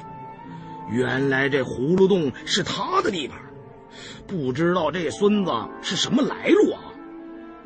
山瑞阳说道：“形象上略有不同，但骨子里却如出一辙。”多半就是同一个人，不过这山神殿中的造像具有秦汉时期的风格，形象上显得飘逸出尘，颇受内地大汉文明圈的影响。而这祭台上的石刻，却处处透露出原始蛮荒的写意色彩，应该至少是三四千年以前的原始古迹，大约是战国之前南疆先民留下的遗迹吧。可能入口处的山神庙是建造献王墓之时，根据这附近的传说另行塑造的神祇形象。另外，暂时还不能确定究竟是山神还是巫师。再看看其余的部分。胖子用工兵铲继续清理其余的石刻，他清除一部分，筛瑞阳便看一部分，但是大部分都已经无法辨认了，而且顺序颠三倒四。令人不明所以，看了一阵，竟没有再发现任何有价值的信息。我心中也是暗自焦虑，一边举着手电筒为胖子和筛瑞阳照明，一边警惕着四周的动静。现在不当不正的停在山洞中间，不知道潜伏了多少危险。正如筛瑞阳所说，昆虫是世界上生命力和杀伤力最强的物种。他们之所以还没有称霸这个地球，完全是由于体型过小。如果我们在山洞里照这么走下去，那些飞虫只需要再大上三圈，倘若不走运，被他们叮上一口，就必然会一命呜呼，任你是大罗金仙也难逃活命。我们现在只能寄希望于这处古祭台。如果能从祭台上找出一些线索，就可以决定是要继续冒险前进呢，还是必须原路返回。另外再想其他的办法，寻找进入献王墓的通道。我实在等不下去了，便对筛瑞阳说：“我记得唐代风水宗师袁天罡的《天眼论》中，曾经描述过古人向山神献祭的情形，与此间。”颇有相似之处，这山洞里的石头祭台，很可能不止一座。咱们不妨在附近找找，也许还会有所收获。山瑞阳让我看他和胖子刚清理出的一块石刻，对我说：“这是最后的部分，是连在一起的两块。感谢上帝，还算能看清楚大概。你也来看看。”我见山瑞阳的脸色有些古怪，看不出是喜是忧，似乎更多的是疑问。于是把狼眼手电筒和剑威气步枪交给胖子，俯下身子去看那祭台上的魔会时刻。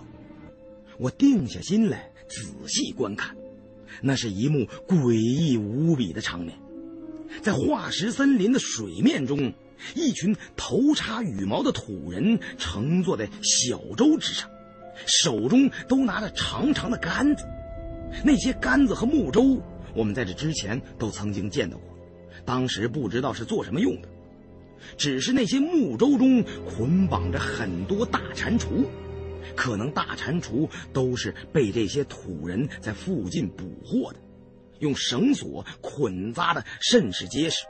那些大蟾蜍张着大嘴，表情显得十分惊恐，似乎是在为自己即将面临的命运恐惧，都在尽力挣扎。刻画的虽然简单，却极其生动，让人一看之下就能体会到一种大规模牺牲杀戮的悲惨气氛。数名头插羽毛的土人，在一位头戴牛角盔的首领指挥下。同时用长杆吊起一只大蟾蜍，把它举到半空，伸向化石森林石壁上的一个洞中。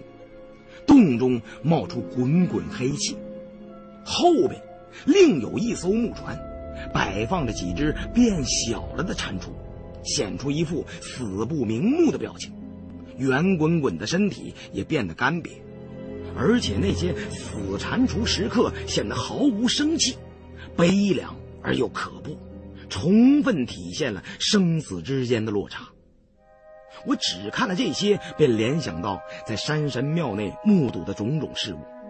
那黑面山神左右各有一名山鬼服侍，一个捧着一只火红色的石头葫芦，另一个抓着一只活蹦乱跳的蟾蜍。原来是表明这位镇守大山的神灵居住在一个葫芦形的山洞之中。而且当地人在巫师的指引下捕捉大量的蟾蜍来供养他。我问山瑞阳：“那么说，咱们不是身体变小了，而是这山洞确实是个葫芦形状，呈喇叭形。咱们从葫芦嘴一样的窄小山洞钻了进来，现在是走到前半截葫芦肚的地方了。”山瑞阳点头道：“你只说对了一半。”前面的石刻虽然模糊不清，我却发现里面有一些关于这里地形的描绘。咱们进来的入口是葫芦底，那是个人工凿出来的入口，也被修成倒葫芦形状，与这个天然的大葫芦洞相互连通。而且大葫芦洞的历史比献王墓可要早得多了。倘若想从这洞中穿过，抵达葫芦嘴处的献王墓。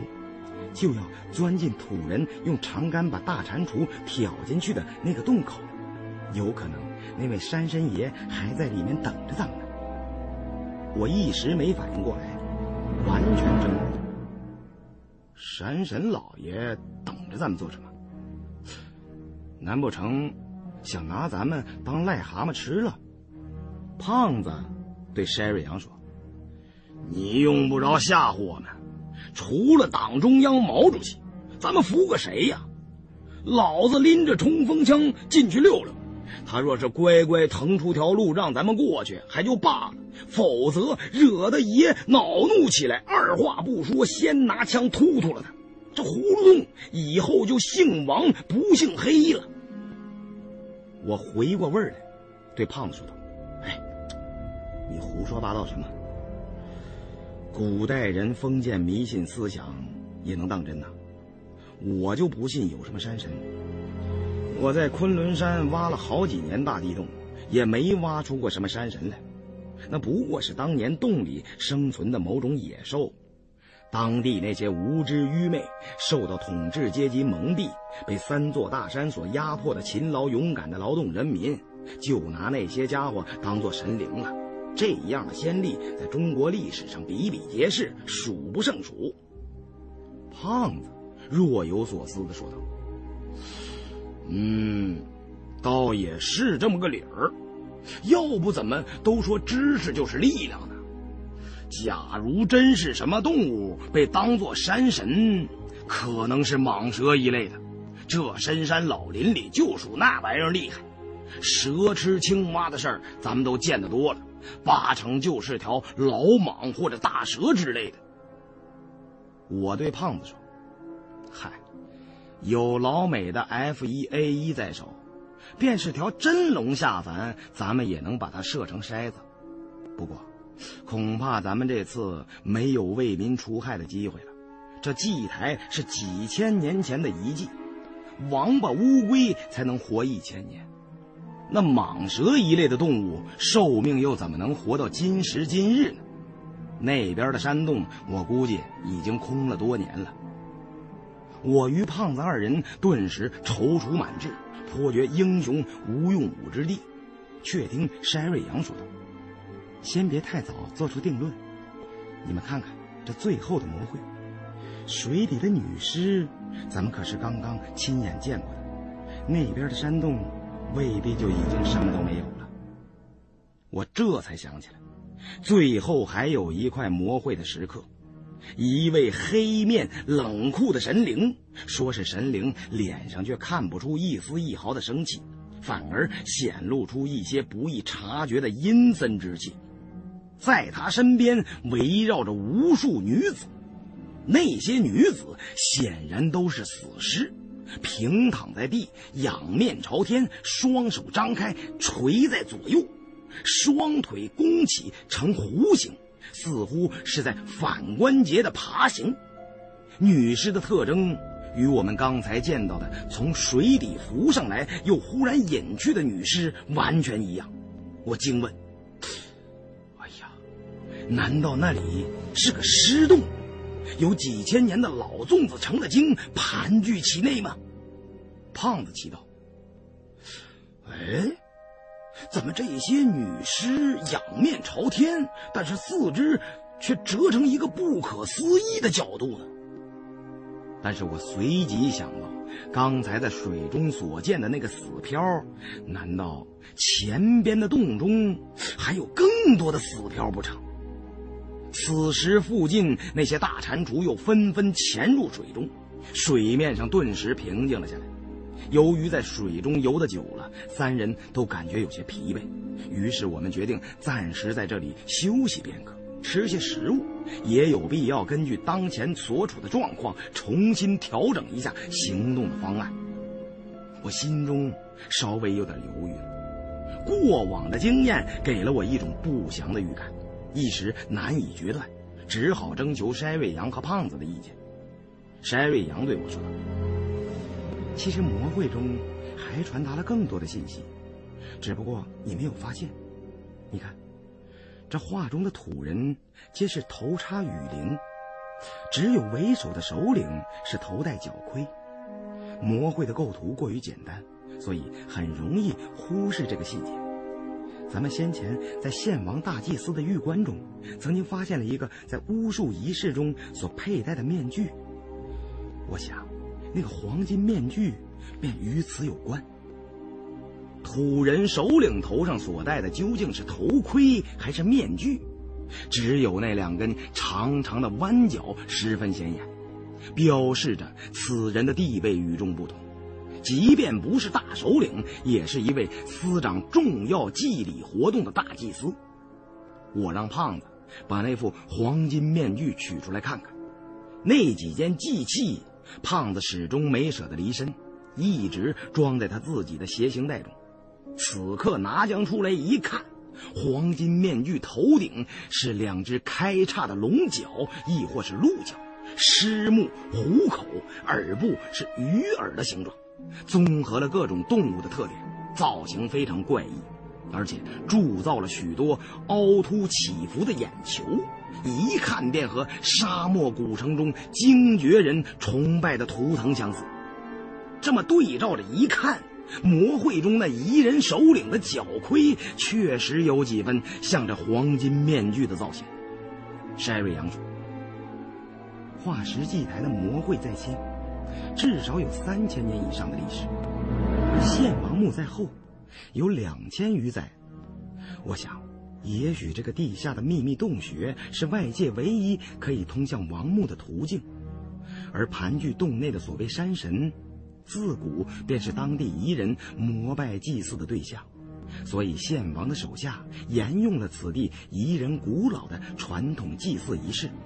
在王墓封闭后，如果想进入明楼祭祀献王，就依法施为，只需向洞中的神灵供奉了数量足够的大蟾蜍，就可以顺利通过这里。在殉葬沟尽头，有些秦汉时期造型的木船。还有那些腐朽的长杆，就可以证明在王墓封闭之后，至少进行过祭祀仪式。翟瑞阳顿了一顿，继续又说：“另外，根据我对动物的了解，附近水域中的大蟾蜍应该不是生活在这里的，而是聚集在溪谷中的某处湿原。”只是由于最近地下的昆虫正值产卵期，才引来了这许多大型蟾蜍的。我听罢了筛瑞阳的分析，真是说的头头是道，赞叹道：“哎呀，杨参谋长高瞻远瞩，仅从一个丝毫没有引起我们重视的面具着手，就分析出这么多情报。想那献王也是个外来户。”有道是强龙尚且不压地头蛇呀，胖子颇觉不服，不等我把话说完，便对筛瑞阳说道：“哎呀，这葫芦洞通往献王墓，早在咱们没进来之前，我就最先瞧出来了。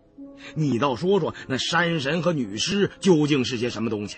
这葫芦里卖的究竟是什么药吧？”筛瑞阳摇摇头说：“我又不是先知，怎么会知道那些呢？”我只是根据眼下的线索做出判断的，究竟是怎么回事？不亲眼所见，怎么能做得准呢？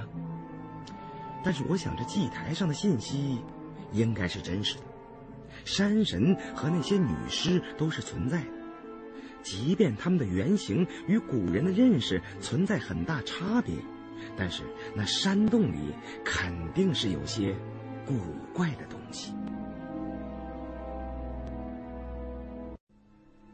山瑞阳问我道：“哎，老胡，你是见多识广的人，以你所见，这山神的本来面目会是什么呢？咱们是否有把握穿过这座葫芦洞呢？”我对筛瑞阳和胖子说：“哎呀，依我所见，那黑面山神脸上长有硬毛，面部毫无生气。”必定就是个住在山洞里的数千年老僵尸精，而且身上有大量尸毒。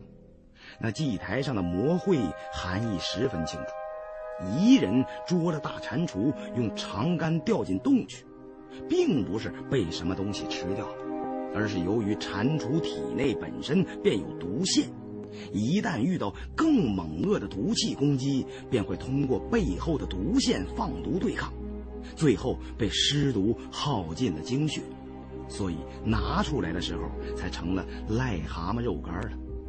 只有这样，诱使那老僵尸把尸毒暂时放净，再用黄金面具镇住他，才有可能从这葫芦洞里通过。平日里若是没有这套手段，不知底细的外人一进洞就不免中了尸毒而死了。从前在云南就有过这样的民间传说，我这推论有理有据，可不是我胡编乱造的。不过那种死漂的浮尸，我可真说不出来了。闻所未闻，见所未见，不知道那些女尸与那千年老粽子精能扯上什么关系。胖子虽然并非外强中干的货色。但是此刻听我说有三千年前的老僵尸精，也有些发虚。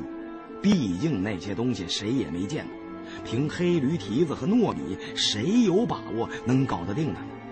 于是胖子便说道：“哎，我说胡政委，你刚才说什么强龙不压地头蛇？这话说的太好了，说的在理呀。甭管怎么说。”那老僵尸在这住了这么多年了，也没违法乱纪，也没在社会上捣乱，这说明什么呢？说明人家是大大的良民，没招过谁，也没惹过谁。如果咱非要跟人家过不去，硬要从这里强行通过，凭咱们的身手也不是不行，可那就显得咱们不明白事理了。我看，咱们不如绕路过去。互相给个面子，各自相安无事也就完了。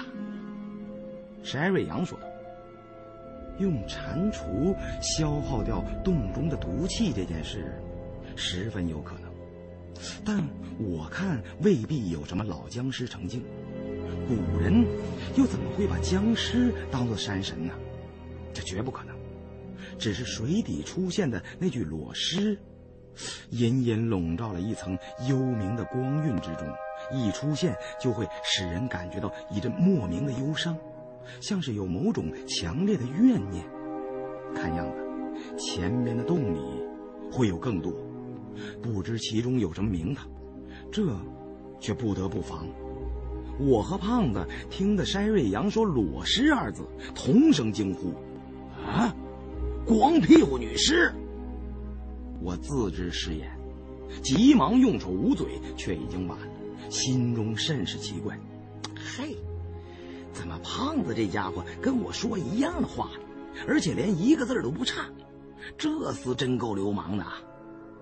适才由于事出突然，我并未注意看女尸是否赤裸身体，只是看那身形甚是年轻，身上笼着一层冷凄凄的白光。现在回想起来，好像确实是具裸尸。可他为什么不穿衣服呢？难道被水泡烂了？就算真是僵尸，光光溜溜的，倒也香艳。我好奇心起，突然产生了一种想再仔细看看的念头。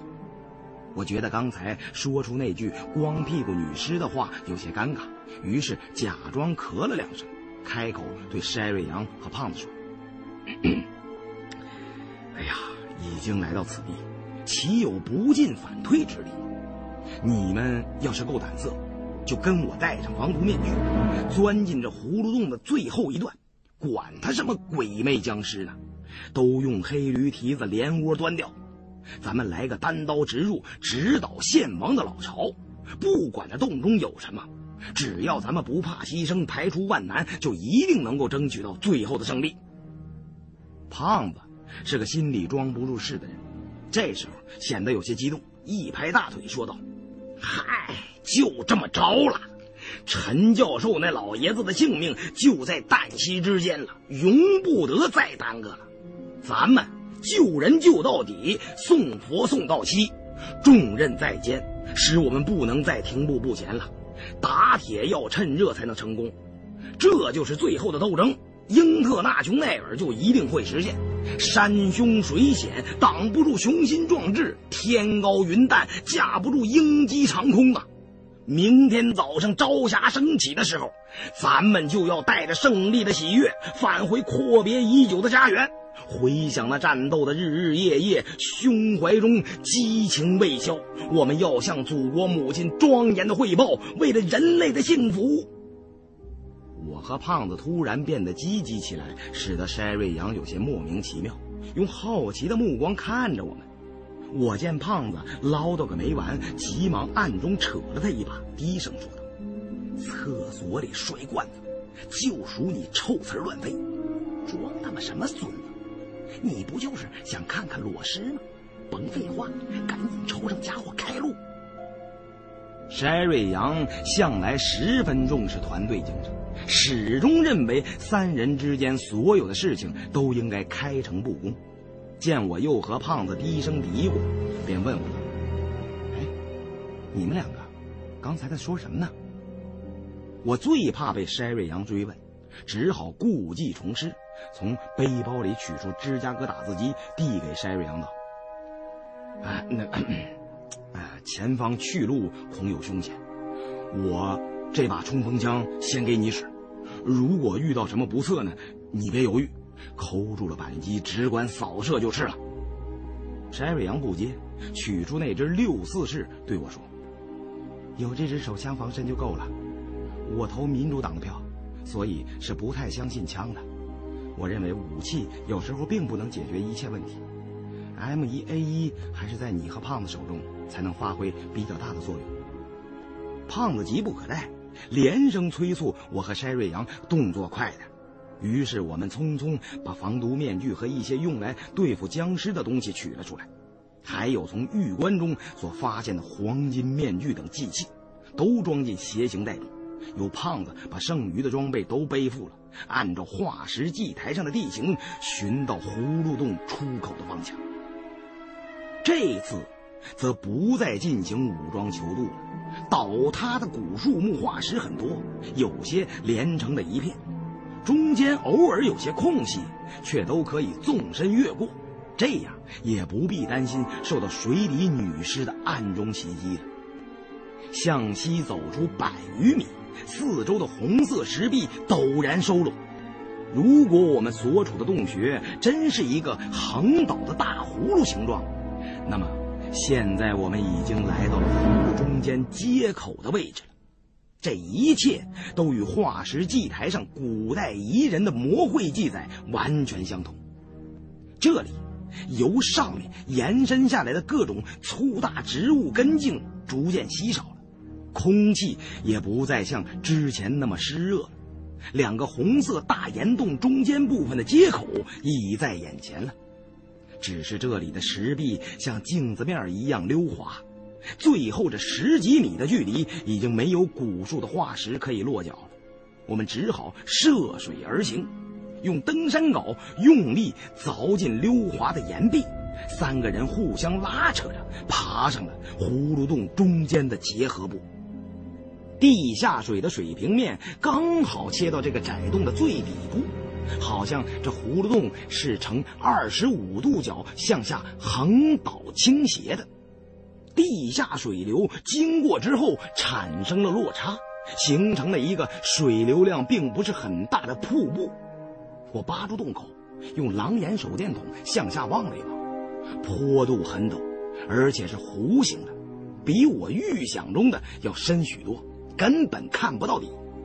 最稳妥的办法。只有用岩楔固定在这洞口处，然后放下绳索，用安全栓降下去。我让胖子安装岩楔和登山绳。胖子问道：“老胡，这洞里当真有千年僵尸的尸毒吗？黑驴蹄子能管用吗？咱们可从来没经验过，万一不灵怎么办呢？”我对胖子说：“摸金倒斗的人。”有几个没遇到过古墓中的僵尸啊？可能咱们就算是那为数不多的从没遇到过僵尸的三个人了。至于黑驴蹄子能否克制住僵尸，咱们也都是道听途说。不过既然是历代前辈们传下来的手段，想必也应该比较靠谱。实在不行了，咱们不是还有老美的 M 一 A 一吗？所以，大可不必担心。借着固定岩楔和安装登山绳的间隙，我问筛瑞阳：“他家祖上出了很多盗斗的高手，盗过许多大墓，一定没少遇到过僵尸。这黑驴蹄子究竟管用不管用？如果管用，他又是利用什么原理来克制僵尸的呢？”筛瑞阳对我说：“我可以和你打个赌，洞里的山神不会是僵尸。”理由我刚才已经讲过了，即便是彝人，也不会把尸体作为山川河流的神灵来供奉。这种习俗，中国的少数民族没有，别的国家也没有。至于黑驴蹄子能制服僵尸，这是确有其事的，大概只是静电的作用吧。也许别的东西也能代替，水能载舟，也能覆舟。相传黑驴蹄子有时也会产生相反的作用，如果没有发生尸变的尸体接触到黑驴蹄子，反而会激发它加速变化，这就不知是真是假了。我听了之后稍觉安心，现在这个洞口就是当年彝人们用长杆将大蟾蜍吊进去的地方，里面静悄悄、黑沉沉的，像是个静止的黑暗世界。似乎完全没有任何生命的迹象，与我们刚才经过的生命活跃的洞穴完全不同。两端的葫芦洞只不过隔着一个五六米长的接口，却判如阴阳两界，生死两极。难道真有老僵尸成了精吗？这时，胖子已经把登山绳准备妥当，我先向下扔出一枚冷烟火。看清了高低，便戴上防毒面具，背上 M 一 A 一，顺着放下去的登山绳，从光滑的红色石壁溜了下去。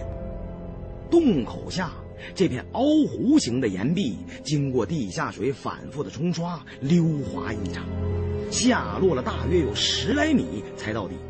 脚下所立是大片湿漉漉的叠生岩，两边都是地下水。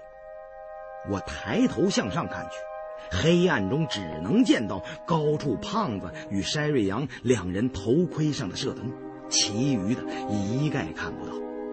我打了个信号，告诉他们下边安全，可以下来。筛瑞阳和胖子收到信号，先后用登山锁滑了下来。胖子一下来就问我：“哎，有没有见到僵尸啊？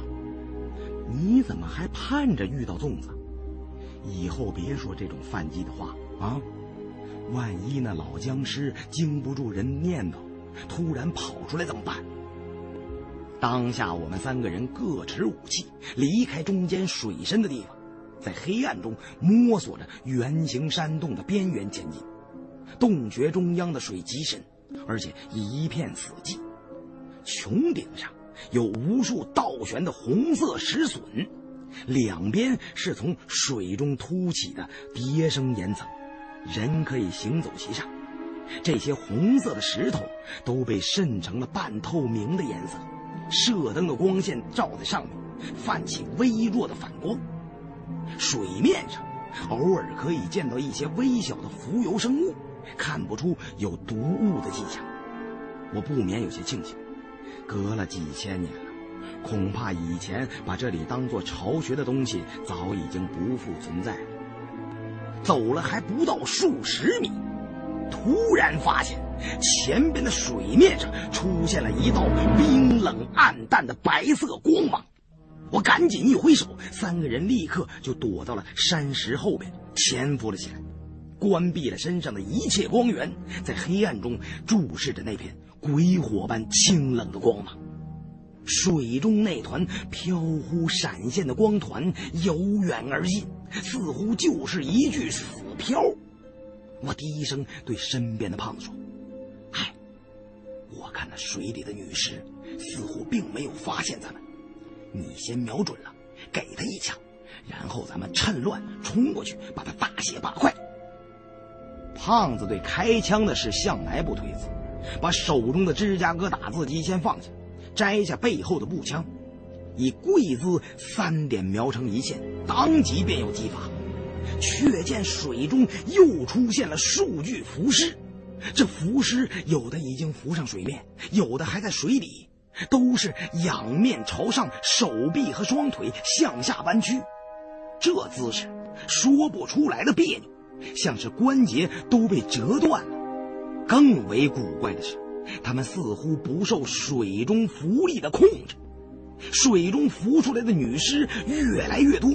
前后不到几分钟的时间，也不知是从哪里冒出来的这么多的死漂，就连我们身后也是，数不清究竟有几千几百。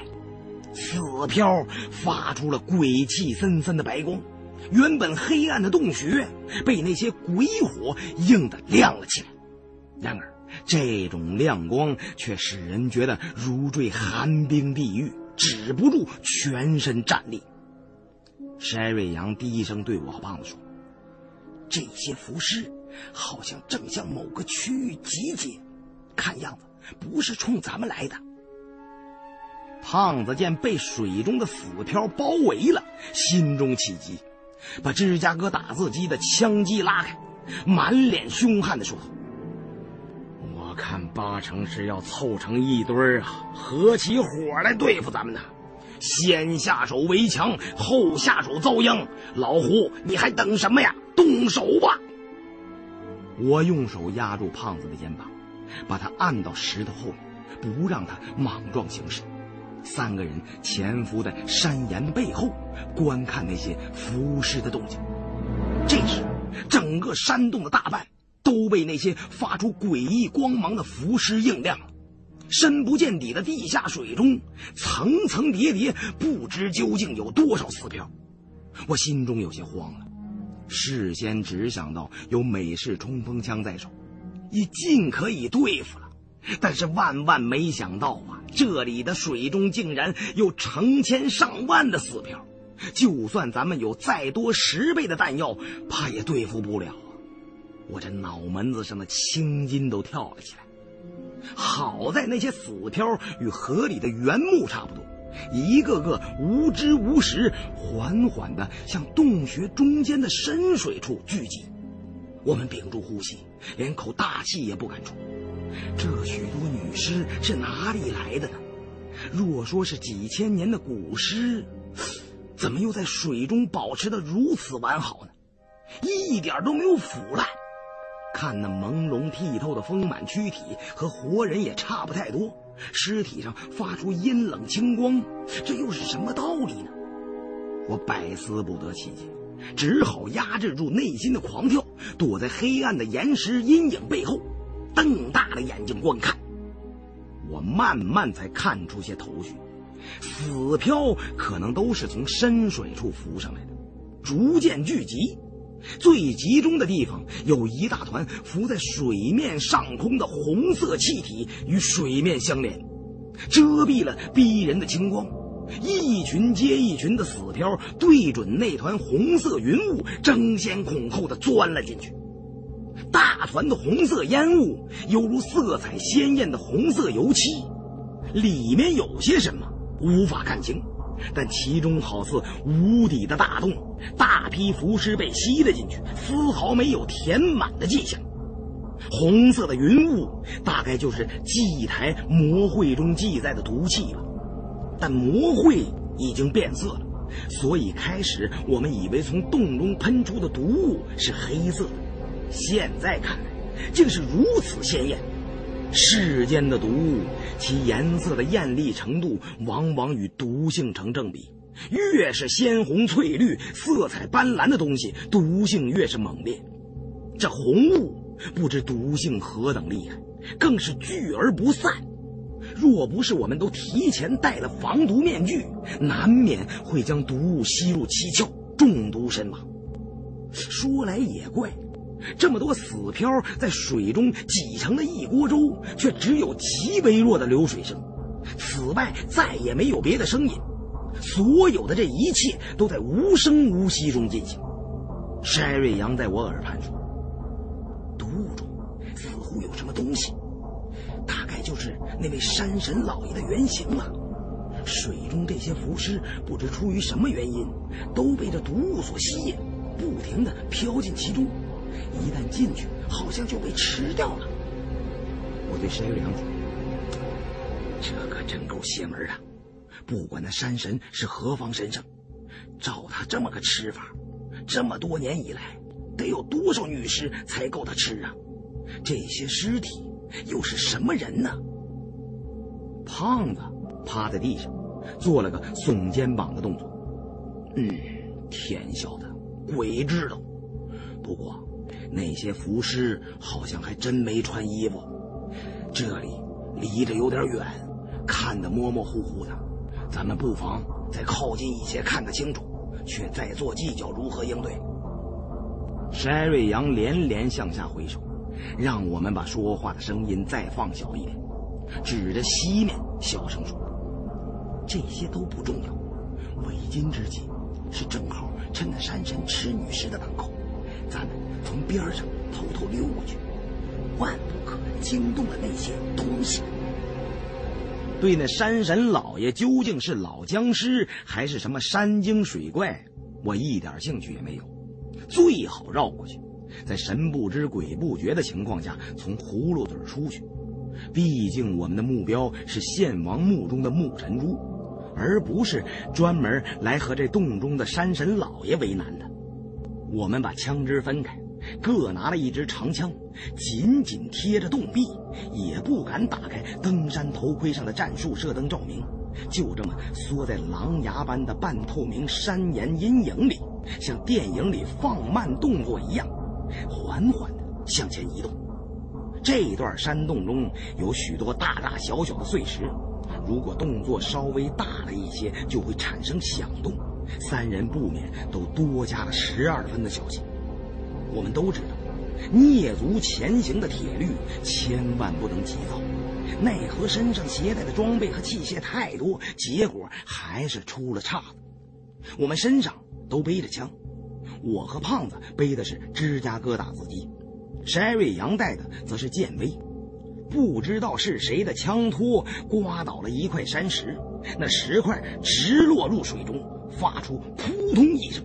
在静悄悄的洞穴中，这微小的声音被穹顶形的洞壁放大了十倍。水面上那无数浮尸都停了下来，好像那些女尸已被我们惊动了，正在盯着我们看呢。我心中一凛，心想：完了。但是还抱着一丝侥幸心理，和胖子和筛瑞阳趴在了原地，一动也不敢动，只盼着那红色毒雾中的山神没有察觉到，更不敢向那边望上一眼。我趴在地上，心中骂个不停。不过，命苦不能赖政府，点儿背不能怨社会呀。事到如今，抱怨运气不好也是没用。胖子支起耳朵听那边的动静，却始终是一片死寂，心中起疑，对我打了个手势。黑暗中我也看不清楚他的动作，但是我们多年厮混在一起，彼此的心意都很清楚。我知道他大概是想问我，那红雾里边是不是有成了精的老僵尸？我轻轻摇了摇手，示意胖子别再动弹。我手心里捏了把汗，只求能挨过眼下这一关呢。其实我心中也充满了疑惑。自问平生所学风水秘术，造诣也是不凡。纵观这里地势，果真如同葫芦一般。想那葫芦洞、绵牛地、太极运，都是风水中的神仙穴。这洞穴形似葫芦，虽然古怪，但自古青巫术士有言：若是真龙真柱石，何论端严与朴拙？一任高山与平地，神仙真眼淡标签。虽然形异是奇，却是货真价实的宝地。这样的地方，又怎么会有僵尸呢？倘若那裹在毒雾中的东西不是僵尸，又怎能时隔数千年还存在呢？若非千年僵尸成精，又哪里有这般猛恶的尸毒呢？更何况……看那些死漂的样子，不是产生尸变了才怪呢。听说僵尸能嗅出生人气，不知道我们戴的防毒面具管不管用啊？我心下胡思乱想，没太注意水面附近的动静，突然觉得胳膊上被山瑞阳捏了一把，立时回过神来，只听水边碎石哗啦啦响成一片，像是有许多人在河边踏步。洞中被那些死漂映出的光亮也变得闪烁不定，似乎那水域中的东西移动了过来。我知道该来的终究会来的，只是早晚的事。看来对方已经觉察到了我们的存在。我决定先发制人，轻轻转动身体，改为脸朝上，手中已经把芝加哥打字机的子弹顶上膛。静静的等待着即将从山石后露出来的东西，准备先用狂风暴雨般的子弹给他来个见面礼。我身旁的胖子和筛瑞阳也在没有发出任何动静的情况下做好了迎击的准备。在厚重的防毒面具里听自己的呼吸声十分粗重，外面的声音却听不清。只听那细碎的声音逐渐逼近了，直到近在咫尺，眼前出现了一层细微红色雾气，却听出岩石后发出一阵铁甲铿锵之声。只听那声音就知道来者体型不小，难道是支古代的军队不成？我把冲锋枪握得更紧了一些。胖子再也沉不住气了。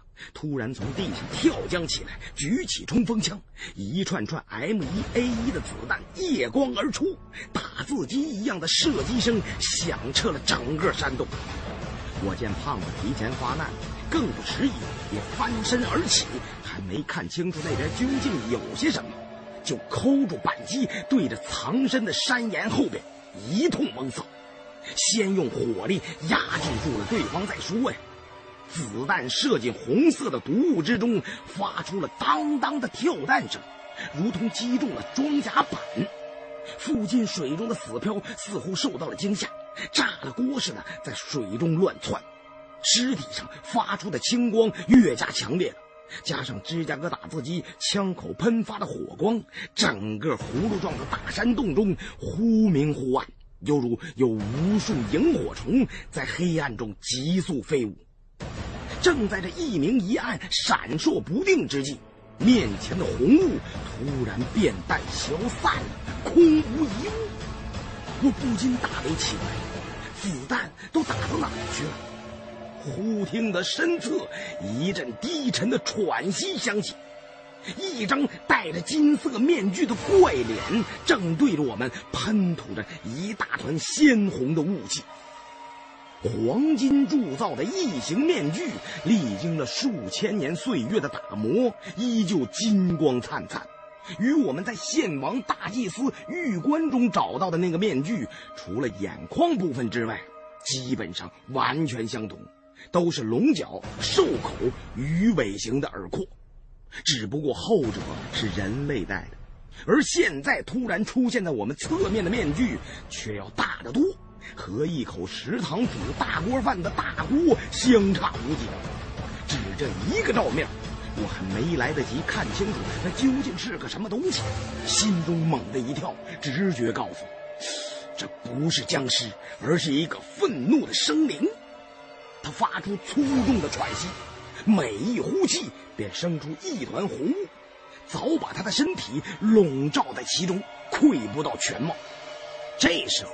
刻不容缓，身体的本能反应取代了头脑中的思考。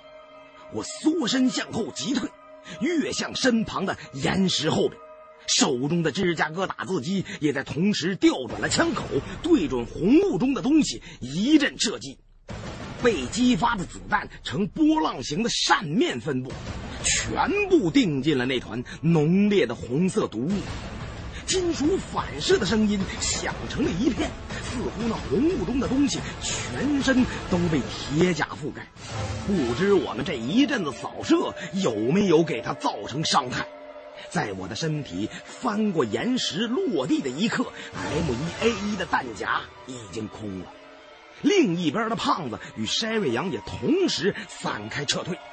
说时迟，那时快，凝固般的红雾猛然间散开。金光闪烁的面具从中跃了出来。这次，我借着那些水中女尸身上所发出的冷光，瞧得一清二楚。巨大的黄金面具中间只有一个独眼，有个像眼球一样的东西转来转去。面具嘴部是虎口的造型，血盆大口，好似一道通往地狱的大门。里面露出粉红色的肉膜，那些肉膜好像是某种虫类的口气，大口一张，不是像颚骨类动物的嘴是上下张合运动，而是向四周张开，变成了方形，里面还有一张相同的小嘴，说是小嘴同时吞掉两三个活人也不成问题呀。口内也没有排状牙齿，而是在四个嘴角各有一个坚硬的肉牙。这些特征都充分说明，这个庞然大物是只虫子。它的身体上是一层厚重无比的甲壳，其下更有无数不停动弹的巨足，都是人腿粗细的 V 字形脚爪。其躯体之庞大粗壮，不输给遮龙山下的那条青鳞巨蟒，而且它身上还罩着很厚的鳞片型青铜重甲，上面长满了铜花。在潮湿阴暗的葫芦洞里，这层盔甲已经有不少地方脱落，还有些部分已经成为了烂泥，露出里面鲜红色的甲壳，锃光发亮。似乎比钢板还硬，子弹击中它的地方都流出大量的黄色汁液。有些子弹射在了青铜龙鳞之上，还有的把黄金面具穿了几个大洞。但是这个家伙实在太大了，而且红色虫壳厚实的如铁似钢，看 M 一 A 一的强大威力也很难对它构成直接的威胁。这是什么东西呀？啊，虫子还是动物？难道是天龙？什么是天龙？就是蜈蚣。不对，都不像。天龙应该是扁的，这只身体圆滚滚的，而且只有一只眼睛。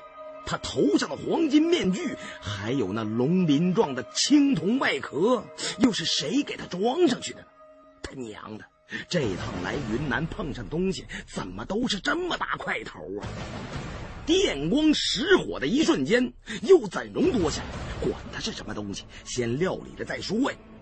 我眼看那破雾而出的怪物在黄金面具后张着大口朝我猛扑下来，怎奈手中的冲锋枪已经弹尽粮绝，不敢硬拼，而且后边水中有无数的浮尸，也无路可退，只好就地卧倒翻滚，以避过锋芒。只见洞穴中渗人的冷冷清光中划过一道金光。正击在我身旁狼牙形的半透明山石上，发出一声震耳欲聋的巨响。我倒吸了一口冷气，双脚一蹬山石，借着这一踹之力，将身体向后滑开。没想到头顶处也有山石拦住，登山头盔撞到了山石上，并没有滑出太远。巨型黄金面具覆盖下的怪虫一击落空，毫不停留地发动了第二波袭击。我心中暗地里叫苦不迭。M 一 A 一的弹鼓和弹匣都在胖子背上的背包里呢，我手中只有一杆空枪，只好拔出登山镐进行抵抗。附近的山瑞阳与胖子见我吃紧，一个用芝加哥打字机，一个用剑威气步枪和手枪同时射击，照准了那只大虫子的头部，一阵乱打。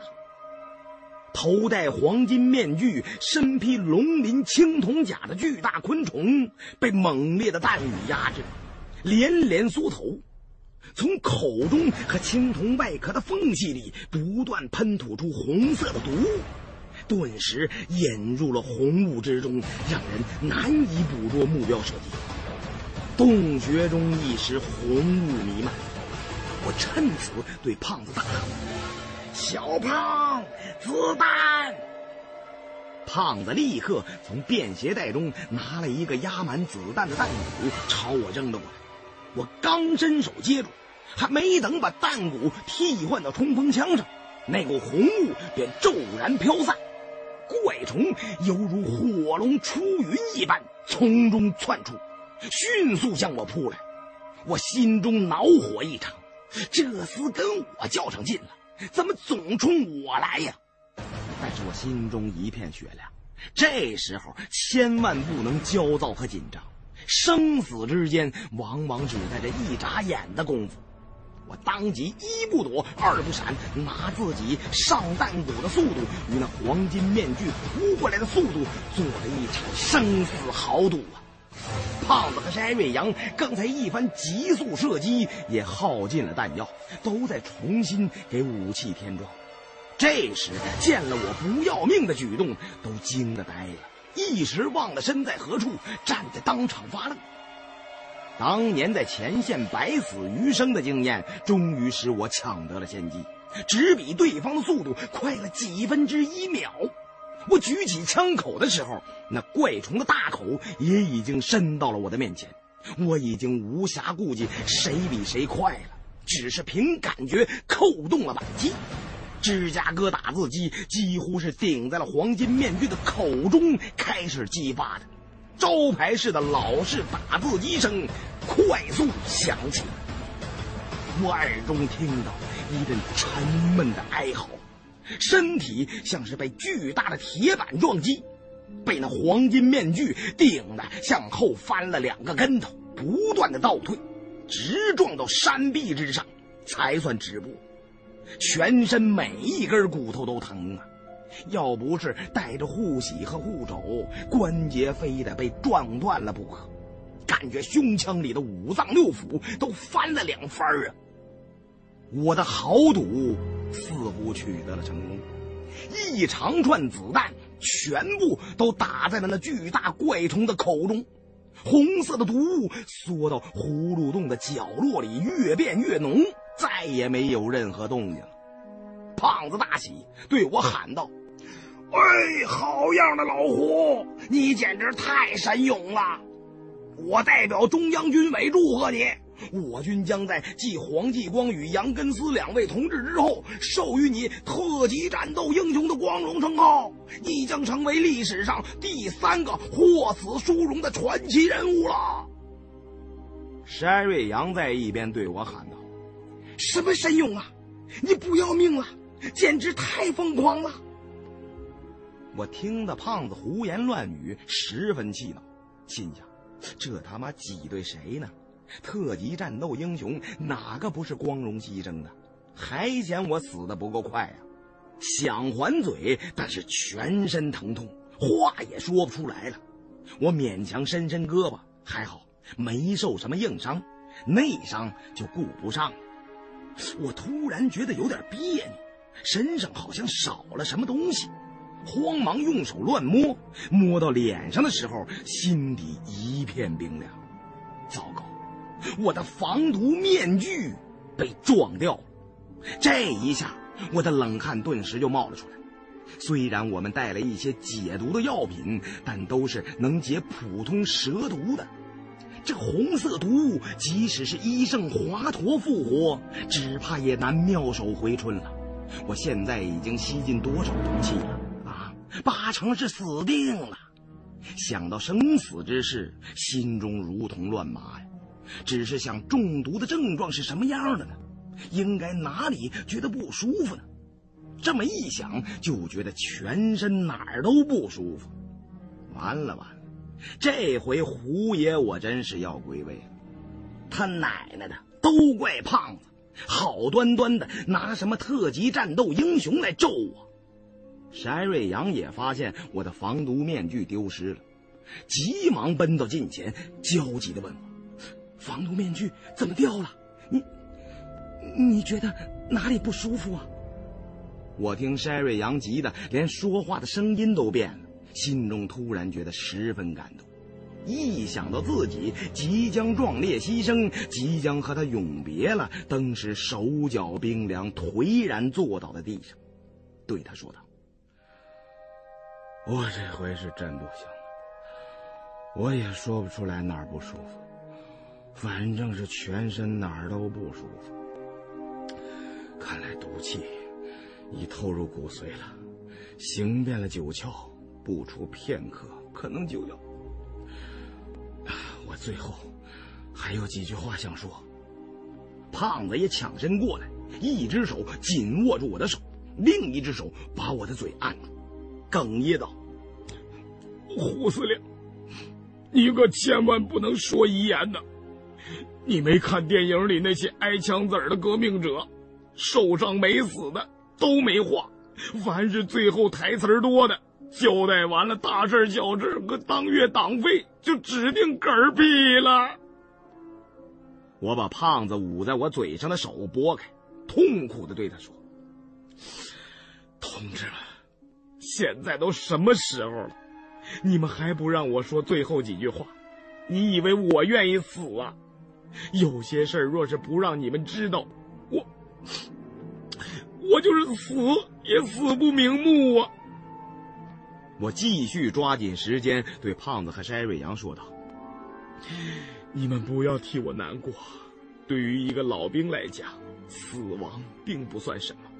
我只不过是为了人类的幸福，历史的必然，长眠在这鲜花永远不会凋谢的彩云之南。”筛瑞阳也紧握住我的手。他虽然戴着防毒面具，我看不清他的面容，但是从他冰冷颤抖的指尖可以感觉到他在哭泣。只听筛瑞阳断断续续地说：“Old soldier never dare they just fade away。”我叹了口气说道：“哎呀，我都黄土盖过脑门了，你还跟我说洋文？”我哪儿听得懂啊？这些话你等我下辈子拖上个美国户口再说不迟。我还有紧要的话要对你们讲，别再打岔了。想跟你们说点正事儿，可真费劲呐。我正要交代后事，却忽然觉得身体除了有些酸疼，到现在为止并没有什么异状。筋骨酸疼，是因为被那黄金面具撞了一下，饶是躲避的快，也被山石撞得不轻。刚才一发现自己的防毒面具没了，有些六神无主。此刻过的这几分钟，却似乎也没觉得怎么样，和我所知的中毒症状完全不同。我心中还有些狐疑，莫不是我回光返照吗？但是却不太像。这么说，那些鲜艳的红雾没有毒。一想起毒，我脑海中就像划过一道闪电。这葫芦洞中的红雾与上面山谷里的白雾山障之间会有什么关系？白色的雾有毒，红色的雾没有毒。这只怪虫的身体里有什么奥秘吗？胖子见我两眼发直，以为我已经神志不清了，情急之下不断摇晃着我的肩膀。胡司令，你不是没交代重要的遗言吗？怎么这就要翻白眼了？快醒醒啊，胡司令！我用胳膊挡开胖子的手。我他妈哪翻白眼？你想把我摇晃散了架呀？我，哎，我刚才想说什么来着？刚才想说的重要遗嘱，这时候全被我忘在了九霄云外。我对筛瑞阳和胖子说：“我发现。”这层洞穴好像没有毒气，也许这里是山谷里藤雾的源头，是间生产藤雾的工厂。那二人一时还没反应过来，同声祈祷：“嗯，没有毒气。这么说，你不会死了。”我正要对胖子和筛瑞阳二人分说明白，一瞥眼间。只见葫芦洞角落里那团红雾，不知在什么时候已经扩大了，变成了一个巨大的圆圈，把我们三个人围在了其中。红雾中那粗重哀伤的喘息声再次发出悲鸣，声音忽左忽右，像是在做着急速的运动。由于红雾渐浓，早已经无法看清其间的情形了。那黄金面具下的怪虫，周身载满了人造的厚重甲叶，而且里面的虫壳比装甲车也差不了多少。估计丙烷喷射机的火焰也奈何他不得。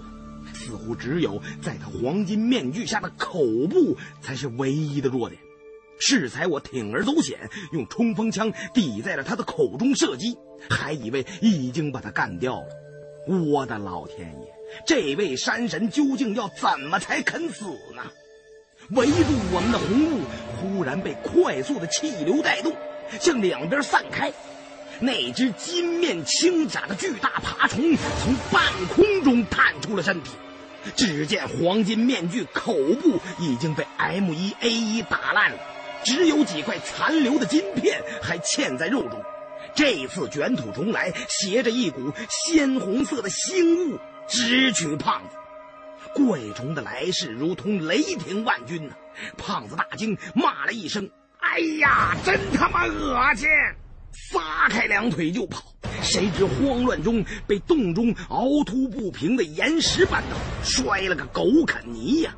这时他也顾不上喊疼了，就地一滚，回身举枪就射。我也叫不好，那厮还没死的彻底。这次务必要斩草除根，抓起地上的芝加哥打字机一阵猛扫，不管怪虫身体哪个部位中枪，都会从甲叶的缝隙中或者口中冒出一股股红雾。那怪虫几次想冲过来，都被 M 一 A 一逼退，最后他被子弹打得急了，逐渐狂暴了起来，顶着密集的弹雨拼命。向我们扫来。